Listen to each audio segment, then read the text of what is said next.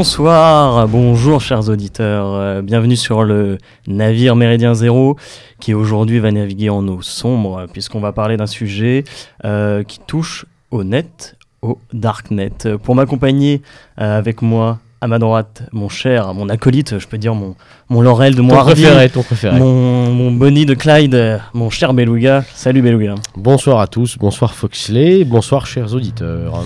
Euh, nous recevons aujourd'hui avec plaisir euh, Benoît. Bonsoir Benoît. Bonsoir à tous.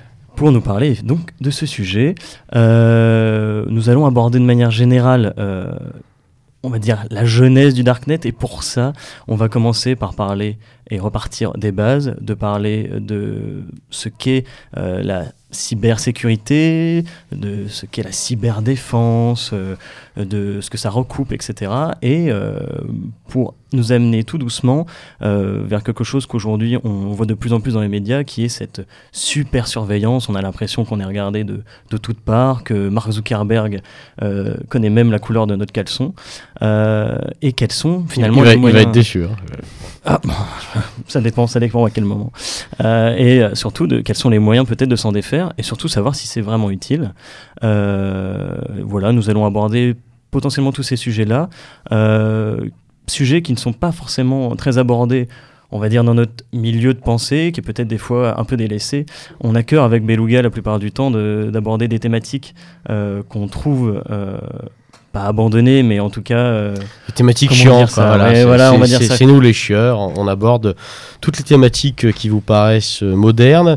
On aborde en fait, on essaie de sortir d'un prisme, et je crois que c'est important, sortir d'un paradigme, pardon, qui est euh, pour le coup fafo, fafien, à savoir euh, tout à fait. immigration, on n'est pas content, et puis le monde moderne est méchant avec nous. voilà. Bon, il y a aussi des belles choses à prendre dans ce monde moderne, des choses intéressantes qui nous concernent, qui concernent aussi le, le système qui nous, qui nous dirige, hein, qu'on le veuille ou non. Donc l'idée, eh bien, c'est une nouvelle fois ce soir de, de se plonger dedans, de se mettre la tête dedans, si on peut dire, et puis de décrypter un peu avec un, avec un spécialiste qui, qui- qui, j'espère, va se présenter, euh, de décrypter un peu un sujet qui paraît quand même compliqué à première vue pour des gens comme nous qui ne sommes pas du tout des érudits. Tout à fait. Et comme on ne cesse de le répéter, euh, si on veut être le peuple, il faut être partout et l'incarner. Et je pense que depuis trop longtemps, on a laissé euh, ce sujet et peut-être la population euh, qu'on peut caractériser, alors je vais me faire taper sur les doigts, mais de geek, euh, qui malgré tout, je pense, est politisé Tu- de côté. Tu es trop loin pour que je te tape sur les doigts. Donc mon cher Benoît, est-ce que tu peux te présenter en quelques mots ou pas d'ailleurs Fais comme tu veux, hein. tu es chez toi ici. Merci beaucoup de m'avoir invité et d'avoir pensé à moi. C'est un très grand honneur. Alors, euh, bah, déjà, au point de vue de mon âge, donc j'ai 40 ans. J'ai fait des études d'informatique euh, après mon bac. Il y a peu de temps, c'est-à-dire une dizaine d'années finalement, je suis entré au sein d'une grande banque française. Que- Excuse-moi, quelles études d'informatique euh, spécifiquement? Alors, j'ai fait un BTS en, en informatique industrielle et après, j'ai intégré une école d'ingénieur. Ok, d'accord. Et donc, bah, je suis sorti avec un bac plus 5 d'ingé, suivi de stages dans diverses boîtes euh, françaises. Donc, euh, bah, je, donc, je suis rentré dans une grande banque française il y a à peu près 10 ans. Et il y a 5 ans, le responsable d'une euh, d'une équipe qui, était, qui est toujours chargée de lutter contre la fraude qui touche les clients m'avait demandé de, si j'étais intéressé pour les rejoindre. J'ai dit oui avec grand plaisir et donc ça fait cinq ans que je suis au sein de cette équipe. Donc mon travail est de lutter contre la fraude qui touche l'ensemble de la clientèle de la banque. Mais de par euh, mon poste actuel, j'ai également des relations avec les, é- des- les équipes qui, qui vont euh, être chargées de lutter contre les fraudes qui vont toucher les infrastructures informatiques de la banque.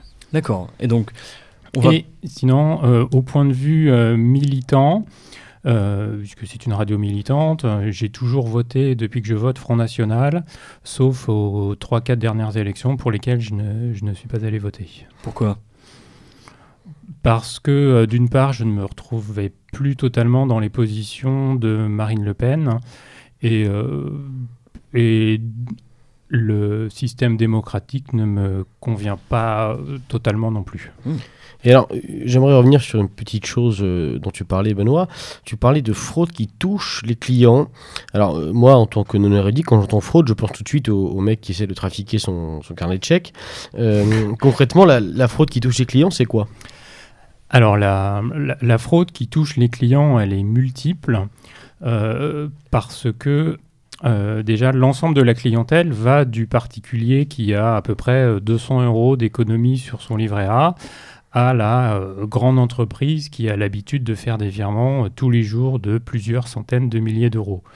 Donc les, euh, les types de fraudes qui vont toucher tout le panel de la clientèle vont être très très très variés. Ça va de la fraude à ce qu'on appelle l'arnaque au sentiment sur Internet, c'est-à-dire euh, vous êtes euh, un homme d'un certain âge euh, ou une dame d'un certain âge, un petit peu esselé, vous vous inscrivez sur un site de rencontre et vous tombez sur...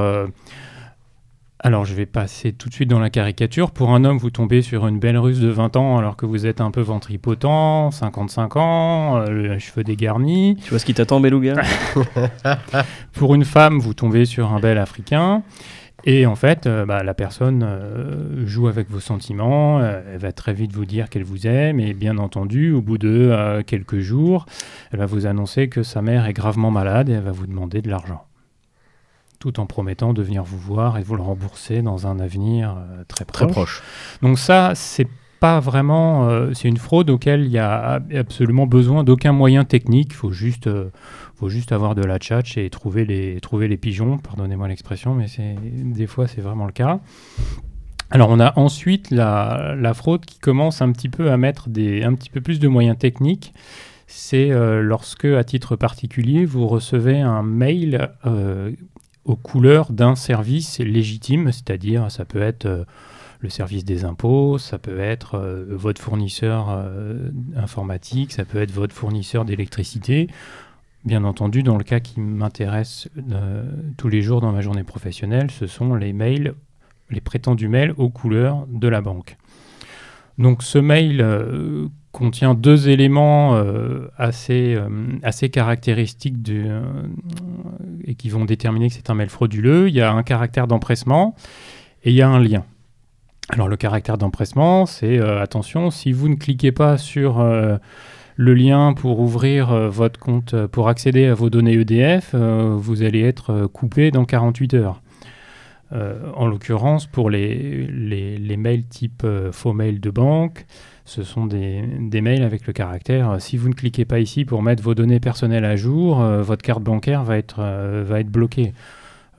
La carte bancaire, on s'en sert tous les jours. euh, du coup, on, si c'est un, un côté un petit peu angoissant. Donc, on clique sur le lien. Qu'est-ce qui se passe? Là, vous arrivez sur une copie du site légitime.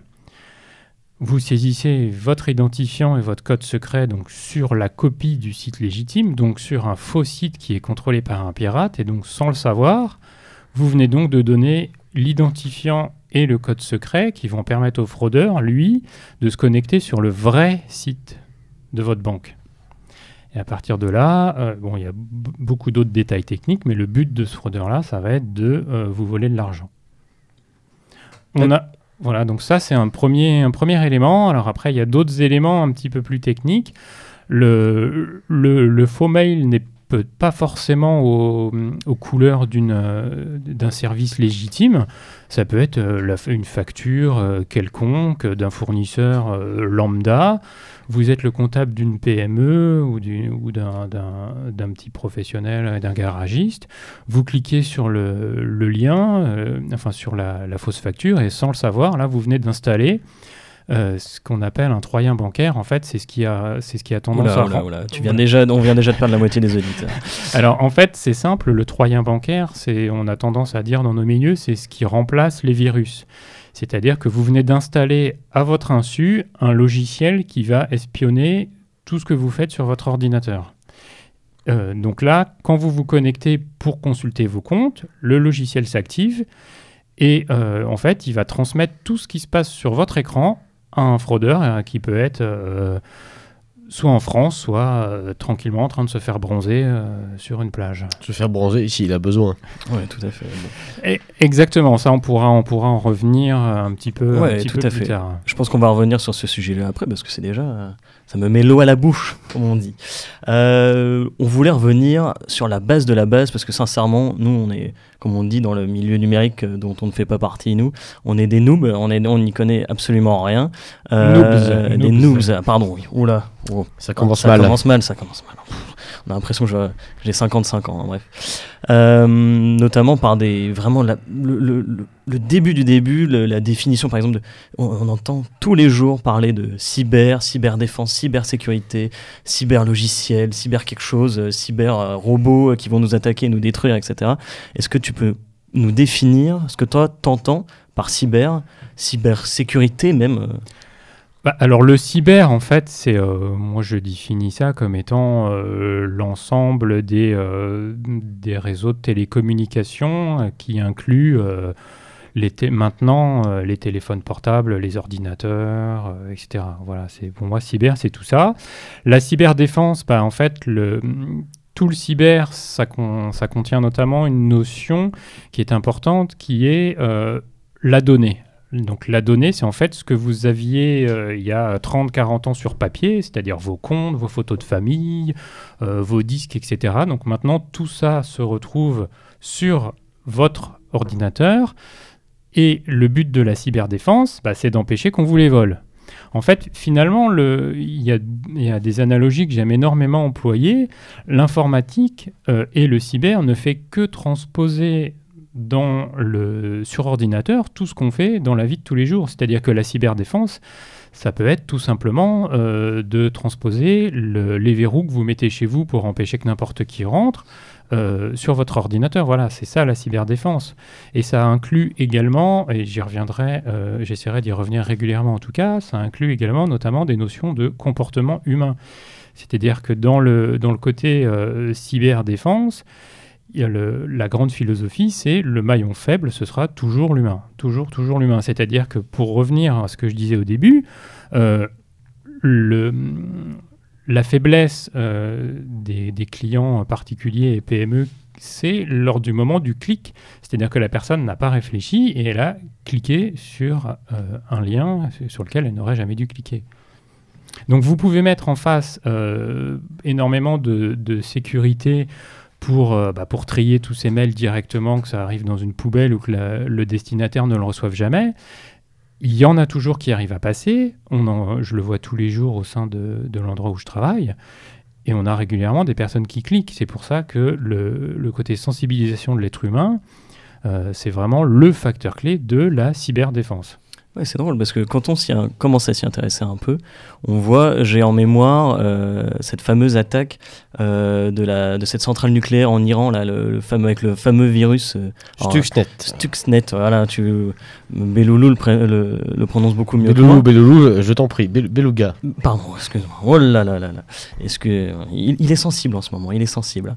Est-ce qu'on peut revenir dessus? Parce que moi, quand bon, j'ai commencé à m'intéresser un peu au sujet, Sachant a- que, je, te- je te coupe, Foxley, mais Stuxnet est à distinguer, il me semble, d'un simple virus ou d'une petite attaque. Moi, oui, tout alors, à fait, parce oui. que euh, Stuxnet ou Stuxnet, je ne sais jamais comment on l'appelle, a eu la particularité de cibler des, euh, un matériel physique précis. C'est-à-dire que euh, quand vous développez un virus qui va s'attaquer à des ordinateurs, euh, le virus ne va pas aller s'implanter sur un système électronique installé dans une machine à laver. est-ce que tu peux revenir sur la, même la notion de virus au sens d'un, au sens euh, Le, vi- le virus est un programme euh, plus ou moins contrôlé à distance, ayant un but plus ou moins euh, malfaisant. C'est-à-dire que dans les années 80, le but des virus, euh, c'était, bah, vous, les, euh, vous, attrapiez un virus sur votre ordinateur quand vous échangiez des CD piratés avec un copain. et le- virus s'installait, il flinguait votre ordi en fait. C'est-à-dire qu'il effaçait toutes vos données et voilà.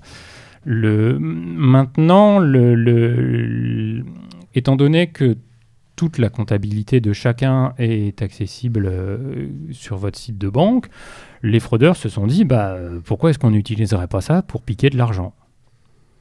D'accord, parce que moi dans mon, dans mon souvenir c'était quand même le... Ah oui, non, tu Donc, ce que, tu ça, vas- ce que, ce tu oui, ce que je viens oui, d'expliquer, oui, c'est la, un petit peu l'évolution des virus, en fait. Oui, tout à fait. Alors Stuxnet, euh, donc c'était pour revenir en fait précisément sur le côté euh, plus ou moins malsain, quoi. C'est-à-dire que dans les années 80, euh, le but du jeu c'était haha, euh, j'ai j'ai pété l'ordinateur de ma grand-mère parce qu'elle s'est attrapé un virus, et maintenant dans les années euh, 2010-2020, même depuis le début des années 2000, c'est bah, j'ai réussi à piquer euh, 3000, 2000 euros, 500 euros à, à Monsieur Martin qui habite à tout au- qui habite à Nice. Donc pour revenir sur Stuxnet, euh, là le but n'était évidemment pas de piquer de, l'argent, mais était d'infecter du matériel physique précis, en l'occurrence les, euh, je sais plus comment ça s'appelle, la partie technique des centrales, euh, les centrifugeuses, voilà, des, centra- des centrifugeuses euh, nucléaires iraniennes. Mais il faut savoir également que euh, Stuxnet a également touché euh, des ordinateurs et du matériel situé en France. Il n'y a pas eu que l'Iran qui a été touché. Il y, a eu, il y a eu beaucoup de pays touchés. euh, En me renseignant, j'ai vu que ça concernait globalement la France, l'Allemagne, l'Inde aussi. Oui, tout Ça, ça a fait un joli tour du monde, J'ai finalement. j'ai- même retrouvé une, une phrase d'Obama, parce que, alors, c'est, on, va sûrement y revenir, mais c'est une, une, a- une attaque, du coup, initiée par les USA et Israël en collaboration, apparemment, et euh, qui avait été faite, euh, en tout cas développée par le gouvernement Bush. Quand euh, Obama arrive au pouvoir, on lui représente ça, etc. Il dit on, on continue les gars, sans souci. Et quand ça commence un peu leur échapper, il y a une phrase d'Obama qui dit ben, on en fait quoi de ce truc-là maintenant? Parce que ça commence à être dangereux finalement. Même pour nous, ça commence à se retourner contre nous. Donc euh, on sent qu'il y a une maîtrise difficile quand même de ces outils-là, même par des super spécialistes. Oui, alors Stu- Stuxnet euh, a été très très inédit parce qu'il était vraiment extrêmement ciblé. Et pour revenir tout à l'heure, on parlait un petit peu hors micro, je crois, de, de- des problèmes qu'avait rencontré l'Estonie en 2007. Euh, pour moi, le- le- l'attaque Stuxnet montre réellement que le- les machines, le cyber prenant de plus en plus de place dans nos vies, euh, on le voit même par exemple avec les, euh, les nouveaux Google Home qui veulent venir chez vous. Une attaque, une cyberattaque, c'était, peut cibler absolument n'importe quel matériel, n'importe quel domaine euh, de, la vie commune. D'ailleurs, je pense notamment à un film euh, que les, auditeurs connaissent probablement, c'est euh, la trilogie, en l'occurrence le quatrième épisode, je crois, de Die Hard 4, euh, qui s'appelle, je crois, euh, Retour en enfer ou quelque chose comme ça. Des, Auquel des le- films euh, poétiques, non Pardon Des films qui parlent de poésie, quoi. Oui, voilà, c'est ça. Alors, c'est on est, voilà, donc c'est une, série de films avec Bruce Willis auquel il combat des méchants, etc. Donc, c'est pour un dimanche soir, c'est assez sympa. Surtout qu'au niveau cinématographique, je trouve que les, les- le premier et notamment le troisième sont très intéressants. Mais dans le quatrième, en fait, le, donc le, le- les États-Unis ont à faire face à un à, une cyberattaque globale et le fraudeur dit bah voilà pour liquider donc il appelle ça la liquidation je m'en souviens il avait dit pour mettre à plat un pays en fait faut attaquer euh, le système boursier les systèmes euh, de distribution de gaz les systèmes électriques et il dit en fait tout ce qui est contrôlé par l'informatique c'est-à-dire à l'heure actuelle quasiment quasiment tout quoi Et alors, ju- justement, là, tu, tu as fait allusion, Benoît, à l'affaire de l'Estonie en 2007. Je- J'aurais aimé qu'on revienne un peu dessus. Donc, petit rappel des faits. En fait, en 2007, l'Estonie décide de déplacer un, mou- un monument euh, à l'effigie des soldats euh, soviétiques qui se situait donc au centre-ville de Tallinn. Soldat de bronze. Euh, un soldat de bronze, voilà, qui est donc transvasé non plus au centre-ville mais en périphérie. Grande crise diplomatique, ça y va à coup de grandes déclarations, etc. Et puis le 9 mai 2007, euh, donc le 9 mai, en fait, c'est la date où euh, la Russie célèbre la fin de la Seconde Guerre mondiale, et non pas le 8 mai, euh, puisque pour la petite histoire, les Russes prétendent avoir signé l'accord à minuit et une, enfin, bref. En tout cas, le 9 mai est lancée une grosse attaque euh, euh, informatique euh, qui vise tous les sites institutionnels estoniens, qui vise les banques. Ça va durer euh, plus- plusieurs jours, plusieurs jours, 10 jours, je crois. Ouais, je- parce qu'en fait, j'aimerais rajouter sur ce que disait Beluga. L'Estonie, apparemment, c'est un des premiers pays qui a numérisé l'intégralité de ses institutions, etc. À l'époque, en, en deux- 98%, voilà. je crois, c'est ça En de- de 2007, son- on est déjà à, à plus de 90% effectivement de déclarations fiscales, par exemple, faites fait. en ligne en 2007. C'est assez avant-gardiste en Europe. Et de cette attaque, de tout, ce que j'ai pu lire, moi j'ai retenu la déclaration à l'époque du ministre donc de l'époque euh, des Affaires étrangères estonien qui disait Oui, oui, bon, euh, vous vous moquez tous de nous, mais attention, qu'est-ce qui va se passer si demain, effectivement, on attaque toutes les banques, on attaque euh, à l'échelle européenne un grand pays, une grande puissance? Je crois même maintenant que le centre de cyberdéfense européen, en tout cas, euh, de, où, où les échanges militaires se font au sein de l'Europe sur la cyberdéfense, est maintenant basé en Estonie. Donc c'est Et quand alors- même assez révélateur. Et donc, du coup, du coup, du coup, la question qui se pose, à laquelle peut-être tu as une réponse, c'est comment se fait-il qu'on puisse, avec une technique aussi simple qu'envoyer plein de visiteurs sur le site en même temps, c'est ce qui a été employé en Estonie, si j'ai bien compris, comment est-ce qu'on peut mettre à plat aussi facilement euh, des sites institutionnels, des banques, etc. Et est-ce que ce qui était vrai en 2007 l'est encore aujourd'hui en 2018, ou est-ce que finalement c'était juste une petite farce, euh, bon voilà, euh, de l'époque quoi? Alors, en fait, vous avez déjà un petit peu répondu tous les deux à la question, mais je vais, revenir sur toute cette histoire de 2007 qui est également très très intéressante. Alors effectivement, euh, comme euh, Mr. Fox euh, l'a- dit au début, euh, l'Estonie a eu énormément d'avance euh, sur le, ce qu'on appelle maintenant, enfin ce qu'on appelle la dématérialisation, c'est-à-dire que tout, l'administratif, en tout cas une bonne partie de l'administratif, euh, n'existait plus sur papier, mais était stocké, euh, stocké sur des ordinateurs. Euh, et le, donc le- l'Estonie a eu énormément d'avance pour diverses raisons historiques sur ce, sur ce sujet. Et l'attaque effectivement qu'ils ont eu à, subir, euh, pour reprendre un, schéma, on parle beaucoup, de- en- structurellement parlant, quand vous allez normalement sur Internet, il y a ce qu'on appelle une relation client-serveur, c'est-à-dire que c'est exactement comme quand vous allez au bar, vous vous asseyez à une table, vous appelez le serveur et vous lui demandez, vous lui demandez une bière. Le serveur arrive et vous ramène votre bière. C'est euh, ce qui se passe quand vous surfez sur Internet de manière normale. Vous avez votre ordinateur, c'est ce qu'on appelle le client. Il va appeler le serveur et il va lui dire bah, affiche-moi affiche-moi la, page de, la page de ma banque, la page Google, euh, YouPorn, etc. Et euh, You YouTube, YouPorn, enfin tout, tout, tout ce que vous voulez. Tout ce qui est en you quoi. Exactement, tout ce qui est en You. Pas tout le you quand même. hein, voilà. Euh, et si, euh, pour reprendre la- la- l'analogie du, bar, si jamais d'un seul coup au bar, il y a euh, plus un client, mais il y a 15 000 clients qui arrivent et qui demandent euh, une consommation, bah, le pauvre serveur, il ne pourra pas du tout répondre à la demande. Donc là, avec la, avec l'Estonie en 2007, c'est exactement ce qui s'est passé. C'est une attaque qui en fait est- n'est pas très compliquée à mettre en œuvre techniquement. Il faut juste avoir un, énorme tuyau qui va déverser, déverser, déverser de, de- la flotte et en face, le système ne peut pas absorber toute cette demande. Euh, et comme euh, effectivement ils avaient mis euh, toute une partie de leur administratif sur informatique, le jour où l'informatique s'écroule, bah, on, en revient un petit peu à ce que j'évoquais tout à l'heure dans le, dans le film avec Bruce Willis. Ce sont des, des, des, des- monuments, pas des monuments, mais des parties entières de la société qui sont paralysées.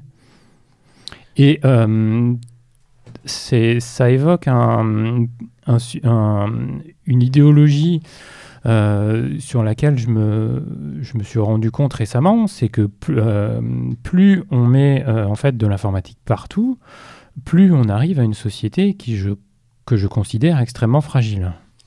Ouais, du coup, euh, ça, tu me fais une transition magnifique, euh, puisque je voulais, je voulais aborder avec toi et avec euh, Beluga, je peux plus l'appeler Beloulou, hein. vous voyez, on est en crise tous les deux maintenant. Bel you Bel Youyou, ouais, tout à fait.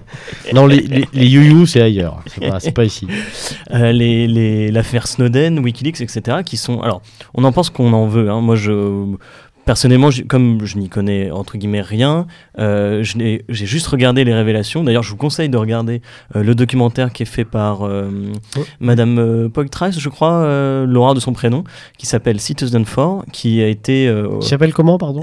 Citizen 4, you know? Tu peux l'appeler, je, je parle pas Bah, anglais. euh, si vous, tapez sur Google et puis voilà, faites-vous euh, voir par tout le monde. Qu'est-ce que vous voulez que je vous dise? Euh, Qui a un documentaire très intéressant, qui est euh, le- un reportage au moment où Snowden a fait les révélations, donc de la super surveillance de la NSA et de la super surveillance. alors, ça va être mon point juriste du jour, mais aux États-Unis, normalement, l'État américain n'a pas le droit de surveiller ses propres concitoyens. Pour le faire, apparemment, il a utilisé euh, les services secrets anglais et il a développé pour ça plusieurs logiciels, etc. Peut-être que Benoît, tu vas mieux nous en parler que nous parce que je pense que je peut-être confonds des choses, je ne sais pas. Mais en tout cas, c'est juste les révélations de savoir que euh, l'État américain peut écouter et écouter et avoir accès à l'ensemble des données d'un Français, bah, moi, ça me fait des frissons dans le dos. Enfin, au-delà de ça, le, travail de. je pense que Benoît, tu me contrediras pas, mais le travail de Snowden et de Wikileaks, euh, derrière, il, dépasse largement ça. Si on prend une actualité qui est, qui est brûlante, l'affaire Benalla, euh, moi, je, moi, je me suis régalé d'aller en allant sur le site de Wikileaks, en tapant, donc ils ont tout un dossier en marche, on tape Benalla dedans et on, on sort tous les mails de la campagne où Benalla est cité, où Benalla répond. Donc c'est passionnant, quoi, parce que je me suis pris au jeu de lire tous les mails, et en fait on découvre, bon, déjà ce qui se passe à l'intérieur, à l'époque, et puis aussi comment ces gens-là travaillent, enfin bon, il y, a, un vrai boulot euh, d'information, même de réinformation qui est fait par Wikileaks. Si oui, ce que euh, sur Wikileaks, euh, globalement, à partir du moment où vous êtes poursuivi par plein d'États, c'est que ce que vous dénoncez est tout à fait valable. pour, sur l'affaire Snowden, Assange, etc., sans rentrer dans les détails techniques, il y a un point, euh, là c'est le côté militant qui va parler, euh, je trouve que ce qui est extrêmement caractéristique de la perte d'influence de la France dans le monde entier malheureusement, c'est qu'à part Mélenchon, il n'y a pas eu un seul dirigeant politique qui ait dit mais moi si je suis élu, je leur donne asile. On parlait tout à l'heure en introduction des, sujets autres que, que Fafland traditionnelle. Euh, par exemple, euh, si jamais Madame Le Pen ou euh, n'importe qui d'autre avait dit, exactement la même chose, l'avait dit, répété constamment, on aurait pu, on pourrait pas vampiriser, mais on pourrait récupérer une partie de, de, la population geek. voilà, parce que c'est clair que Snowden, Assange, c'est des gens, c'est des, c'est pas des icônes, mais c'est pas loin quand même. Euh, et qu'effectivement, comme tu l'as dit tout à l'heure, Milouga, le, contenu de, Wikileaks est absolument faramineux et extrêmement valable. Euh, voilà, c'est ce qui est grosso modo, c'est ce que j'ai à dire sur le, sujet. Donc là, c'est vraiment le côté militant qui parle. Euh, ce sont des gens que je ne sais pas s'ils écouteront un jour l'émission, mais je les salue, je les remercie. Je pense qu'ils ont vraiment fait un travail important et pertinent. Et, j'espère qu'un jour, la France euh, leur dire bah, vous êtes les bienvenus. Simplement, si, je me fais un petit peu l'avocat du diable, je ne sais pas, mais en tout cas, si, je me fais un peu complotiste, euh, quel est l'intérêt de ces gens-là, donc euh, Snowden, Assange, etc.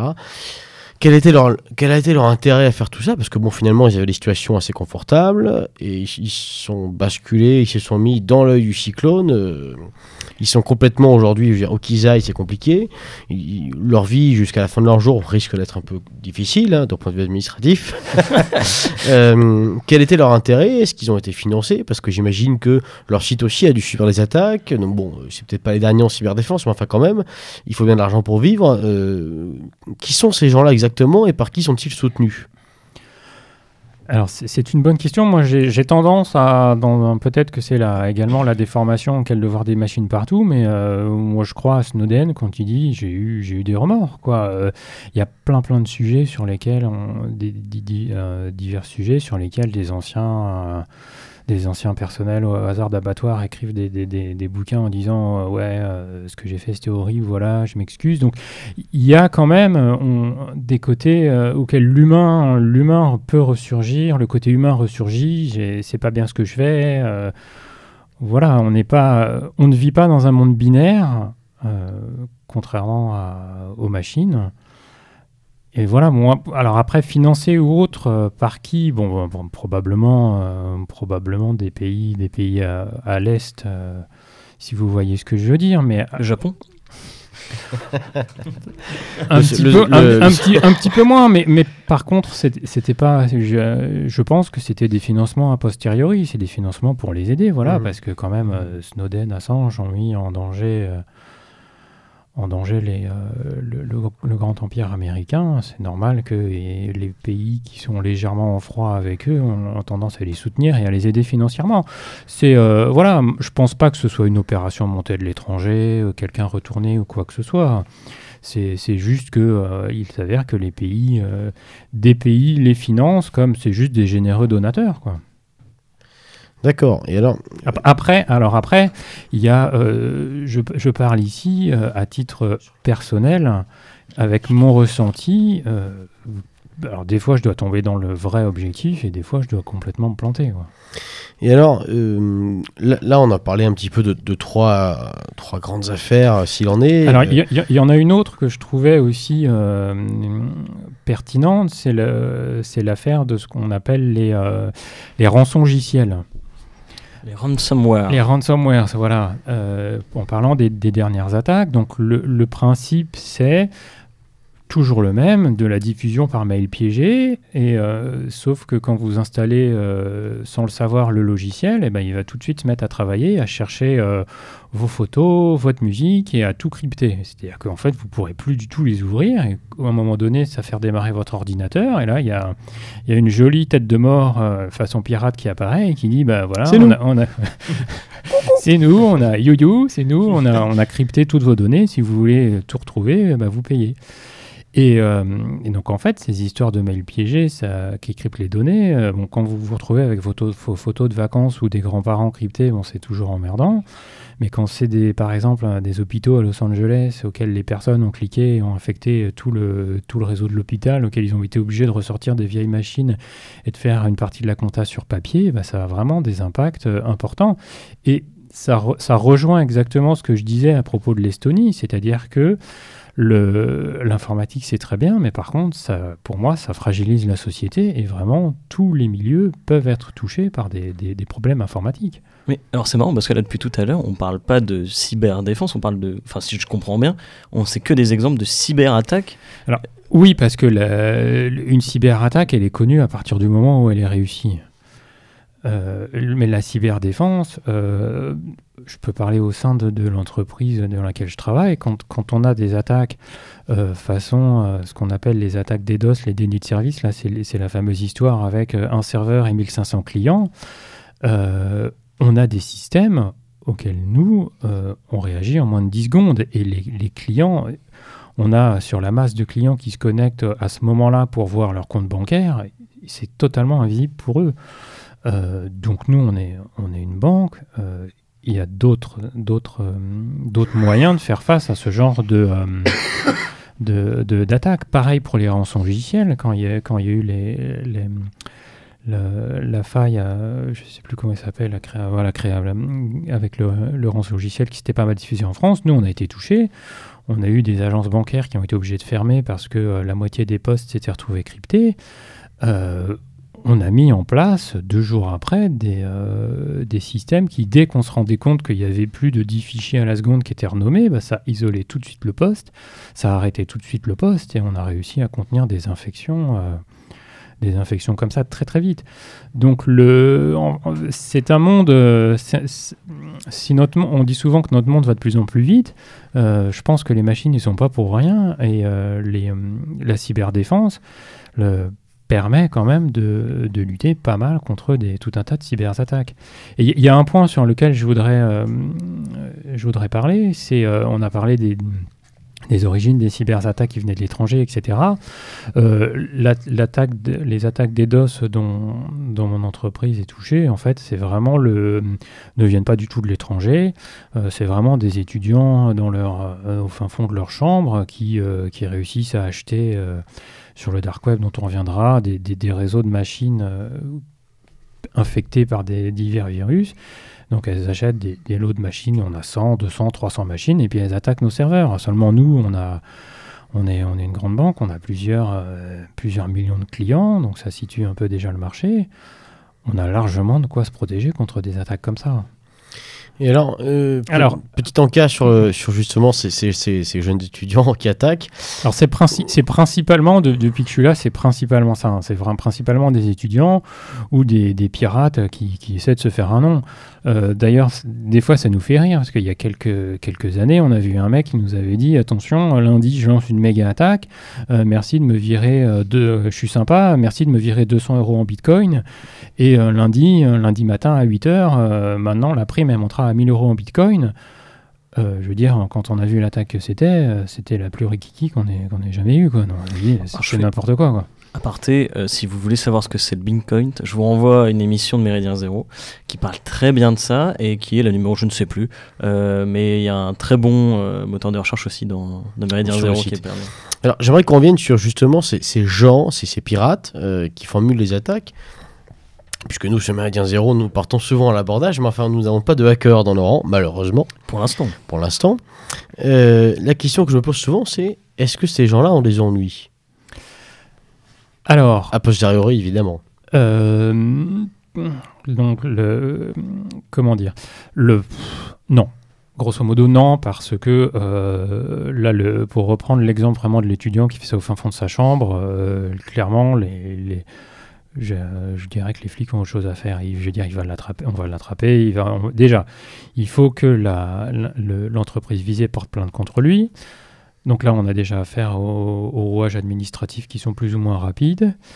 Euh, ensuite, il faut aller, euh, je crois que euh, Fox, tu pourras confirmer, mais euh, des plaintes comme ça, il faut aller au procureur, etc. C'est des dossiers un petit peu longs, il faut éventuellement citer les articles. Tout fait. Ça pour choper un mec qui s'est amusé à faire ça et reviendra, et reviendra probablement jamais. Donc là, clairement, les, les personnes qui font ces types d'attaques DDoS à titre de, de déni de service à titre particulier sont jamais, jamais emmerdées. Dans le pire des cas, ils vont avoir une ligne dans leur casier et puis c'est tout. Euh, en- Mais- je te Oui. coupe, excuse-moi, on peut les, on peut les retrouver parce que enfin, moi dans mon, ima- dans mon imaginaire, à chaque fois qu'on entend parler d'attaque ou de choses comme ça, euh, c'est des mecs qui sont genre basés au Kazakhstan ou des trucs comme ça où euh, on n'arrive pas à les retrouver, qui sont euh, complètement ingéola- géolocalisables quoi pratiquement. Oui, alors il y, en a une partie effectivement euh, qui sont un petit peu plus malins, qui se cachent. euh, voilà, alors ah, si- on arrive à remonter à eux des fois. Euh, puis effectivement, ils sont, ils sont au Kazakhstan. Bon, on- on- je crois que on n'est jamais tombé sur des pirates au Kazakhstan, mais euh, on est tombé régulièrement sur des pays étrangers auxquels la France n'a pas d'accord d'extradition avec eux. Alors, euh, aller essayer de faire sortir un mec euh, d'un pays euh, parce que euh, il, a, lancé une, attaque qui n'a eu, qui n'a eu aucune, qui n'a fait aucun dégât ni matériel, ni physique, ni monétaire sur votre infrastructure, ça sert, ça, sert à rien, quoi. Alors ensuite, on a donc ça, c'est vraiment pour ce- ces types, ces types d'attaques qui visent des infrastructures réalisées à titre particulier. Alors ens- ensuite, concernant les attaques qui visent la, clientèle, puisque c'est un domaine duquel je peux un petit peu parler, euh, donc les, les attaques qui, euh, qui visent la clientèle avec les, ce qu'on appelle euh, le- les, les mails de type phishing, c'est-à-dire, dans, dans ce cas précis, c'est-à-dire vous cliquez et vous arrivez sur un faux site bancaire, EDF, etc. Nous, euh, là où je travaille, en fait, euh, ces attaques viennent principalement de pays du Maghreb. C'est pareil, il n'y a aucun accord d'extradition. Euh, les mecs piquent, quoi, 5 000, 10 000, 20 000 euros, et puis ils passent aux concurrents juste après. On a déjà porté plainte et c'est extrêmement compliqué de les, de les récupérer et de les attraper. Donc, donc finalement, bon, euh, c'est un jeu, c'est un jeu à moindre risque hein, pour ceux qui, sur ceux qui s'y essayent. Exactement. Jusque, jusque là, c'est vraiment des jeux à moindre risque. Alors là, on est vraiment dans les attaques type euh, particulier. Alors justement, si, si on, si on passe sur un autre registre un petit peu, parce que bon, le temps tourne, euh, on aurait souhaité parler un petit peu plus des acteurs de la cybersécurité, notamment sur une échelle euh, un peu plus grande qu'une simple qu'une entreprise ou, euh, ou qu'un particulier. Les acteurs typiquement étatiques, militaires, on, a souvent, enfin moi j'ai souvent vu passer les offres d'emploi par des, campagnes de recrutement, par exemple de la DGSE, oui, qui recrutait des informaticiens. On s'imagine euh, cette espèce de grand bureau dans une cave euh, où ça sent un peu le- la transpi et le renfermé, avec euh, 40 mètres derrière l'ordi. Est-ce que c'est comme ça ou on est-ce a, que on a- on la clim quand même. Et- on, a, on a la- on a la, on a la clim, mais euh, l'image n'est pas tout à fait. N'est pas tout à fait dénuée dénuée de vérité. Euh, alors ju- justement, c'est très bien que tu en parles, Beluga, parce que le, côté militant va ressurgir. Euh, S'il y a des, euh, des auditeurs qui sont en train de faire des études d'informatique, etc., c'est vraiment les métiers, travailler au sein de la DGSE, c'est vraiment des métiers que je ne peux que leur conseiller de postuler et d'a- et d'aller effectuer. Parce qu'en plus, vous pouvez travailler, si vous n'êtes pas pris par la DGSE, vous pouvez aller travailler sur, par exemple, j'ai au sein de mes diverses activités, activités euh, culturelles, etc. Euh, j'ai déjà rencontré sur des, des, policiers qui avaient travaillé sur l'affaire, les affaires des affaires de terrorisme. Et c'est exactement pareil. Vous, donc, pour ne pas citer, c'était l'affaire de Monsieur Mera, tristement connu dans le Sud. quand, vous, quand vous êtes policier, vous travaillez sur des, pour remonter jusqu'à lui. Vous avez des équipes de plusieurs dizaines de personnes, chacun spécialisé dans un domaine, et notamment c'était euh, extrêmement intéressant parce que euh, il y avait eu euh, une équipe qui avait été spécialisée dans toute sa traque sur Internet. Donc ils avaient, commencé notamment par, retrouver les annonces la, de la vente de motos sur le Bon Coin, auquel Mohamed Merah avait consulté. Donc on avait appris par la suite que c'était depuis l'ordinateur de sa mère ou de sa grand-mère. mais il y a des équipes qui, qui sont chargées de, de, de regarder, d'analyser les traces. Et ça peut être des métiers et des postes extrêmement intéressants parce qu'en plus, vous faites vraiment le, lien entre l'informatique et la vie de tous les jours. Tout à Je voudrais même sortir ce sujet. Euh, bon, ça nous travaille depuis un moment, mais on l'a concrétisé. J'ai fait euh, une, bon, je peux le dire, on ne me retrouvera pas de toute façon, une conférence. Euh, et le conférencier était un commandant des armées qui travaille à Ballard, donc qui est normalement, le, apparemment, selon lui, il était spécialisé en cybersécurité, cyberdéfense, etc. Et euh, oui, donc le, mec avait un CV euh, long comme le bras, euh, en mode euh, doctorat, Saint-Cyrien, etc., etc. Et nous disait qu'effectivement, en plus, il recrutait, les salaires étaient mirobolants la plupart du temps parce que eux, alors le, la personne qui parlait avait à peu près, allez, je vais dire 40 ans quand même, donc pas si vieux que ça, mais il était déjà complètement largué parce que quand bon, il, il, nous a, il, a, il a parlé du sujet, etc. Quand après moi je me suis renseigné derrière, je me suis aperçu qu'en fait lui-même lui racontait des soit des banalités, soit euh, des carrément des pas des mensonges, mais il se trompait complètement sur ce qu'il racontait quoi. Donc, en fait, euh, il y a effectivement un manque de compétences. Donc si, si c'est intéressant ce que vous dites parce qu'on on comprend que il y a des possibilités d'emploi qui ne sont pas dénuées d'intérêt, peut-être aussi d'un point de vue militant, c'est vrai. Euh, mais du coup, la, question qui se pose, et je pense que les auditeurs se la posent aussi, c'est pourquoi est-ce qu'il y a tant besoin d'emplois À quoi servent ces emplois? C'est-à-dire, comment est-ce qu'un État comme la France, ou comme la Russie, comme la Chine, comme les États-Unis, se prépare euh, à, des attaques, à des cyberattaques, ou au contraire se défend?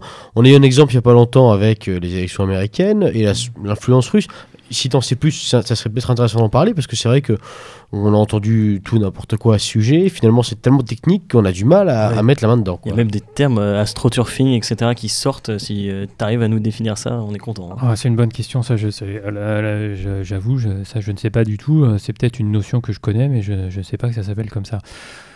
concernant l'ingérence russe, effectivement, il y a eu tout et n'importe quoi. C'est notamment pour parce que voir, voir du russe partout, euh, bah, ça permet bien entendu de caricaturer. Euh, Monsieur Poutine. Alors après, évidemment, moi, en France, il y en a eu. Hein, euh, tout le dossier qui est sorti sur En Marche, il y a un dossier justement auquel les auditeurs ne, le savent peut-être pas, mais peu de jours avant le premier tour, peut-être le, vendredi soir, il y a eu un énorme dossier contenant, c'est peut-être celui-ci qui s'était retrouvé sur Wikileaks, sur Wikileaks contenant euh, tout un tas d'emails de, et de documents euh, divers et variés de toute la campagne de En Marche. Euh, qui était effectivement extrêmement intéressant. Alors j'avoue, j'avais récupéré le dossier, mais je l'ai effacé depuis. L'idée de taper le nom de Benalla dedans ne, ne, m'était absolument pas sortie. Euh, sortie dans le, euh, en fait, elle n'était pas sortie, elle était plutôt pas arrivée dans l'esprit, voilà. Mais effectivement, c'est des, des, les ingérences, euh, oui, il y en a. Ça il y en a, il y en aura. Alors en fait, maintenant, alors après, quel, est quel est leur but? C'est-à-dire que bon, euh, je, suis la Russie ou la France et je m'ingère euh, dans le système informatique de, de la Chine ou, du Japon.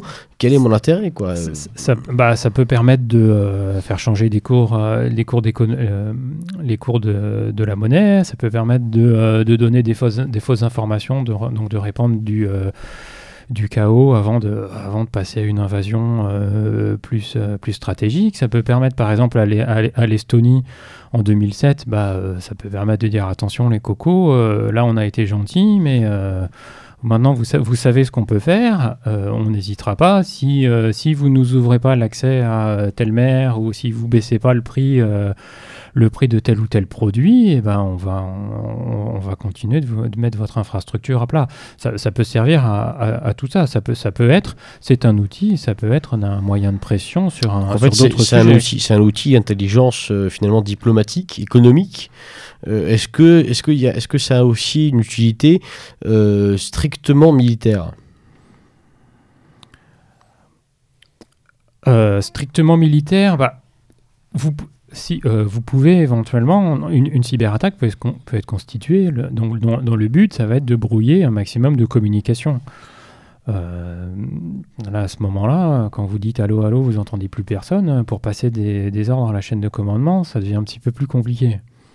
D'accord, mais. À, tel point que euh, il y a quelques années, il y a eu des pays qui s'étaient pas demandé si, bah, par hasard, est-ce qu'on peut pas prévoir en backup euh, des, pigeons hein C'est pas, c'est pas de la science-fiction, c'est vrai, quoi.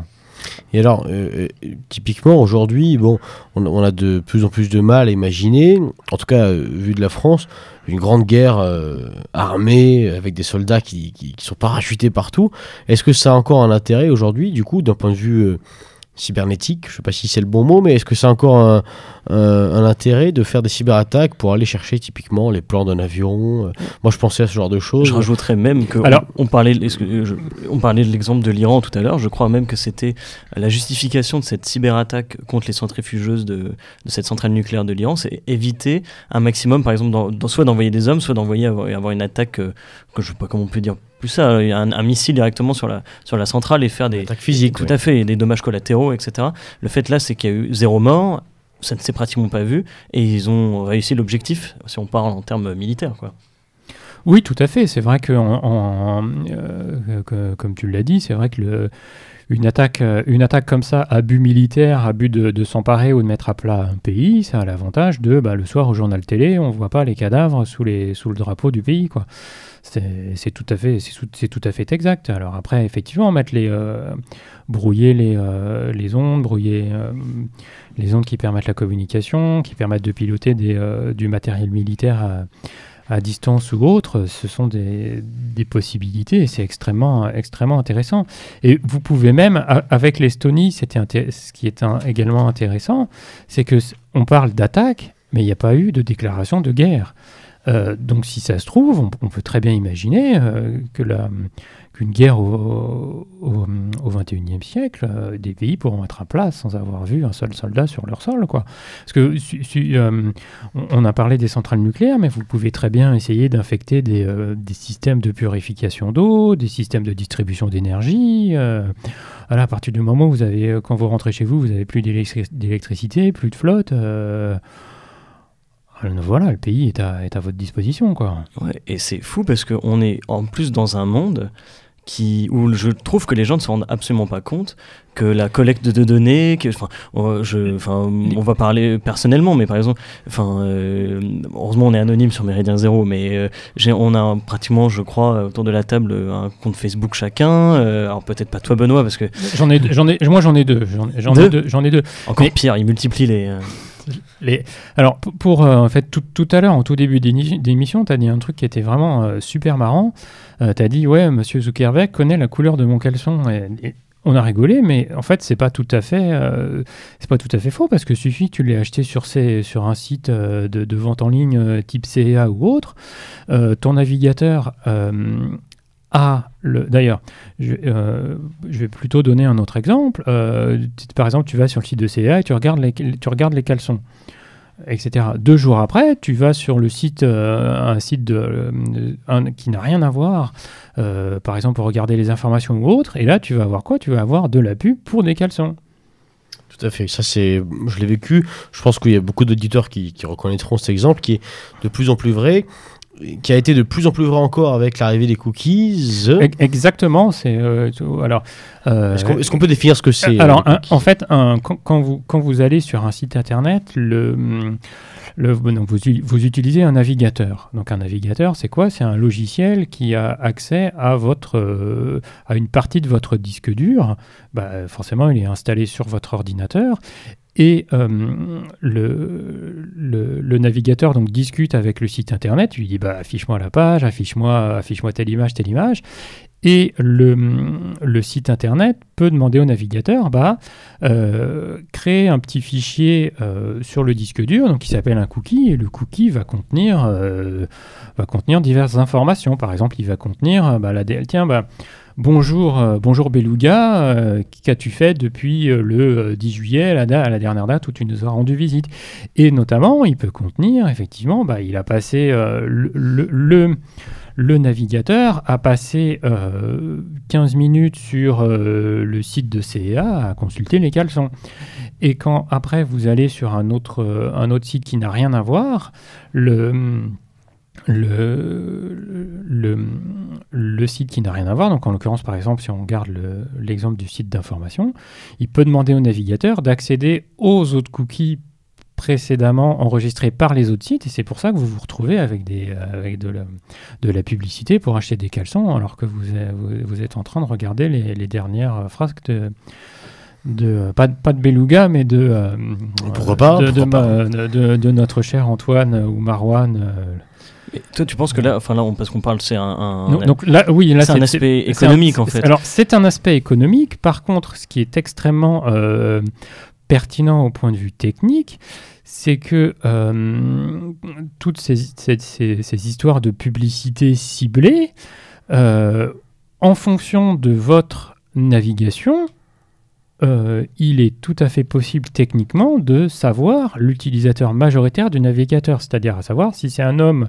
ou si c'est une femme, et, euh, et en plus, à peu près, a priori, sa tranche d'âge et ses divers centres d'intérêt. Tu, vas, tu vas me couper si je me trompe, je crois même que, par exemple, Facebook ou Google, euh, en fonction des recherches que tu fais, de la, navigation que tu fais, te propose même en fait, d'autres choses beaucoup plus ciblées et t'enferme dans une sorte de, on va dire, de coquille idéologique. Euh. là, là, tu fais écho en fait, à ce, ce, que sont finalement les réseaux sociaux, c'est-à-dire ce sont des grands cercles. Mais, même pas les réseaux sociaux, parce que quand tu vas, apparemment, quand tu vas sur Google maintenant, en fonction des recherches que tu vas faire, bah, il va te proposer des, effectivement, indexations. Si j'ai bien compris, cette logique de, de, cercle finalement dans lequel on, t'enferme, eh bien, euh, c'est issu, c'est vraiment l'école Facebook, si j'ai bien compris. C'est pour ça d'ailleurs, chers auditeurs, j'en profite hein, pour faire une petite pub.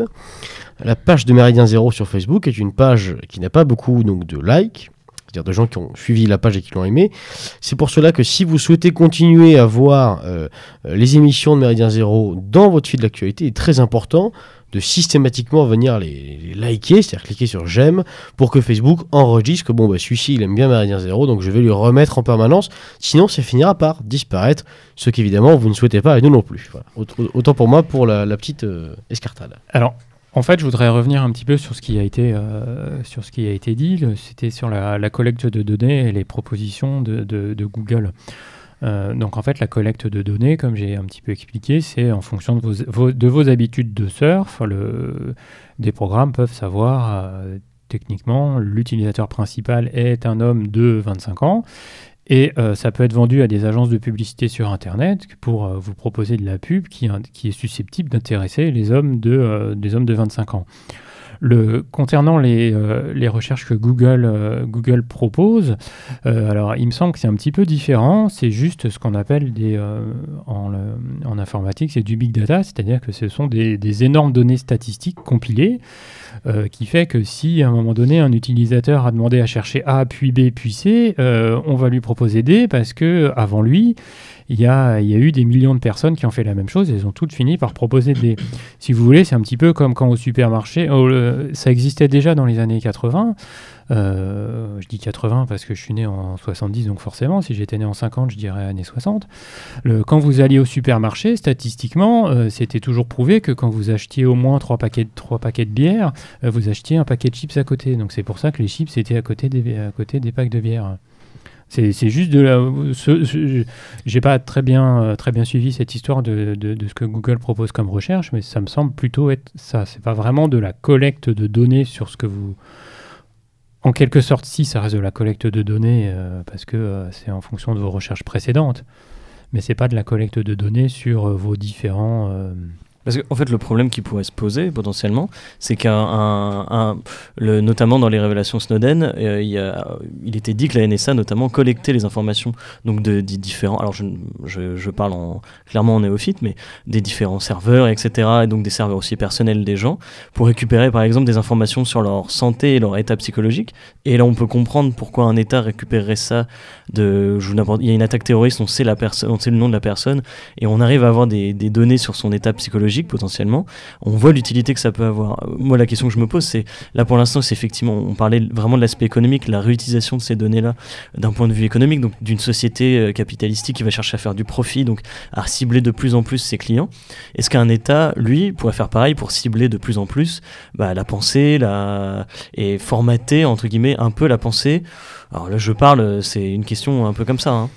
Alors, c'est c'est un sujet très. Un peu comme ça, c'est-à-dire un peu nul ou...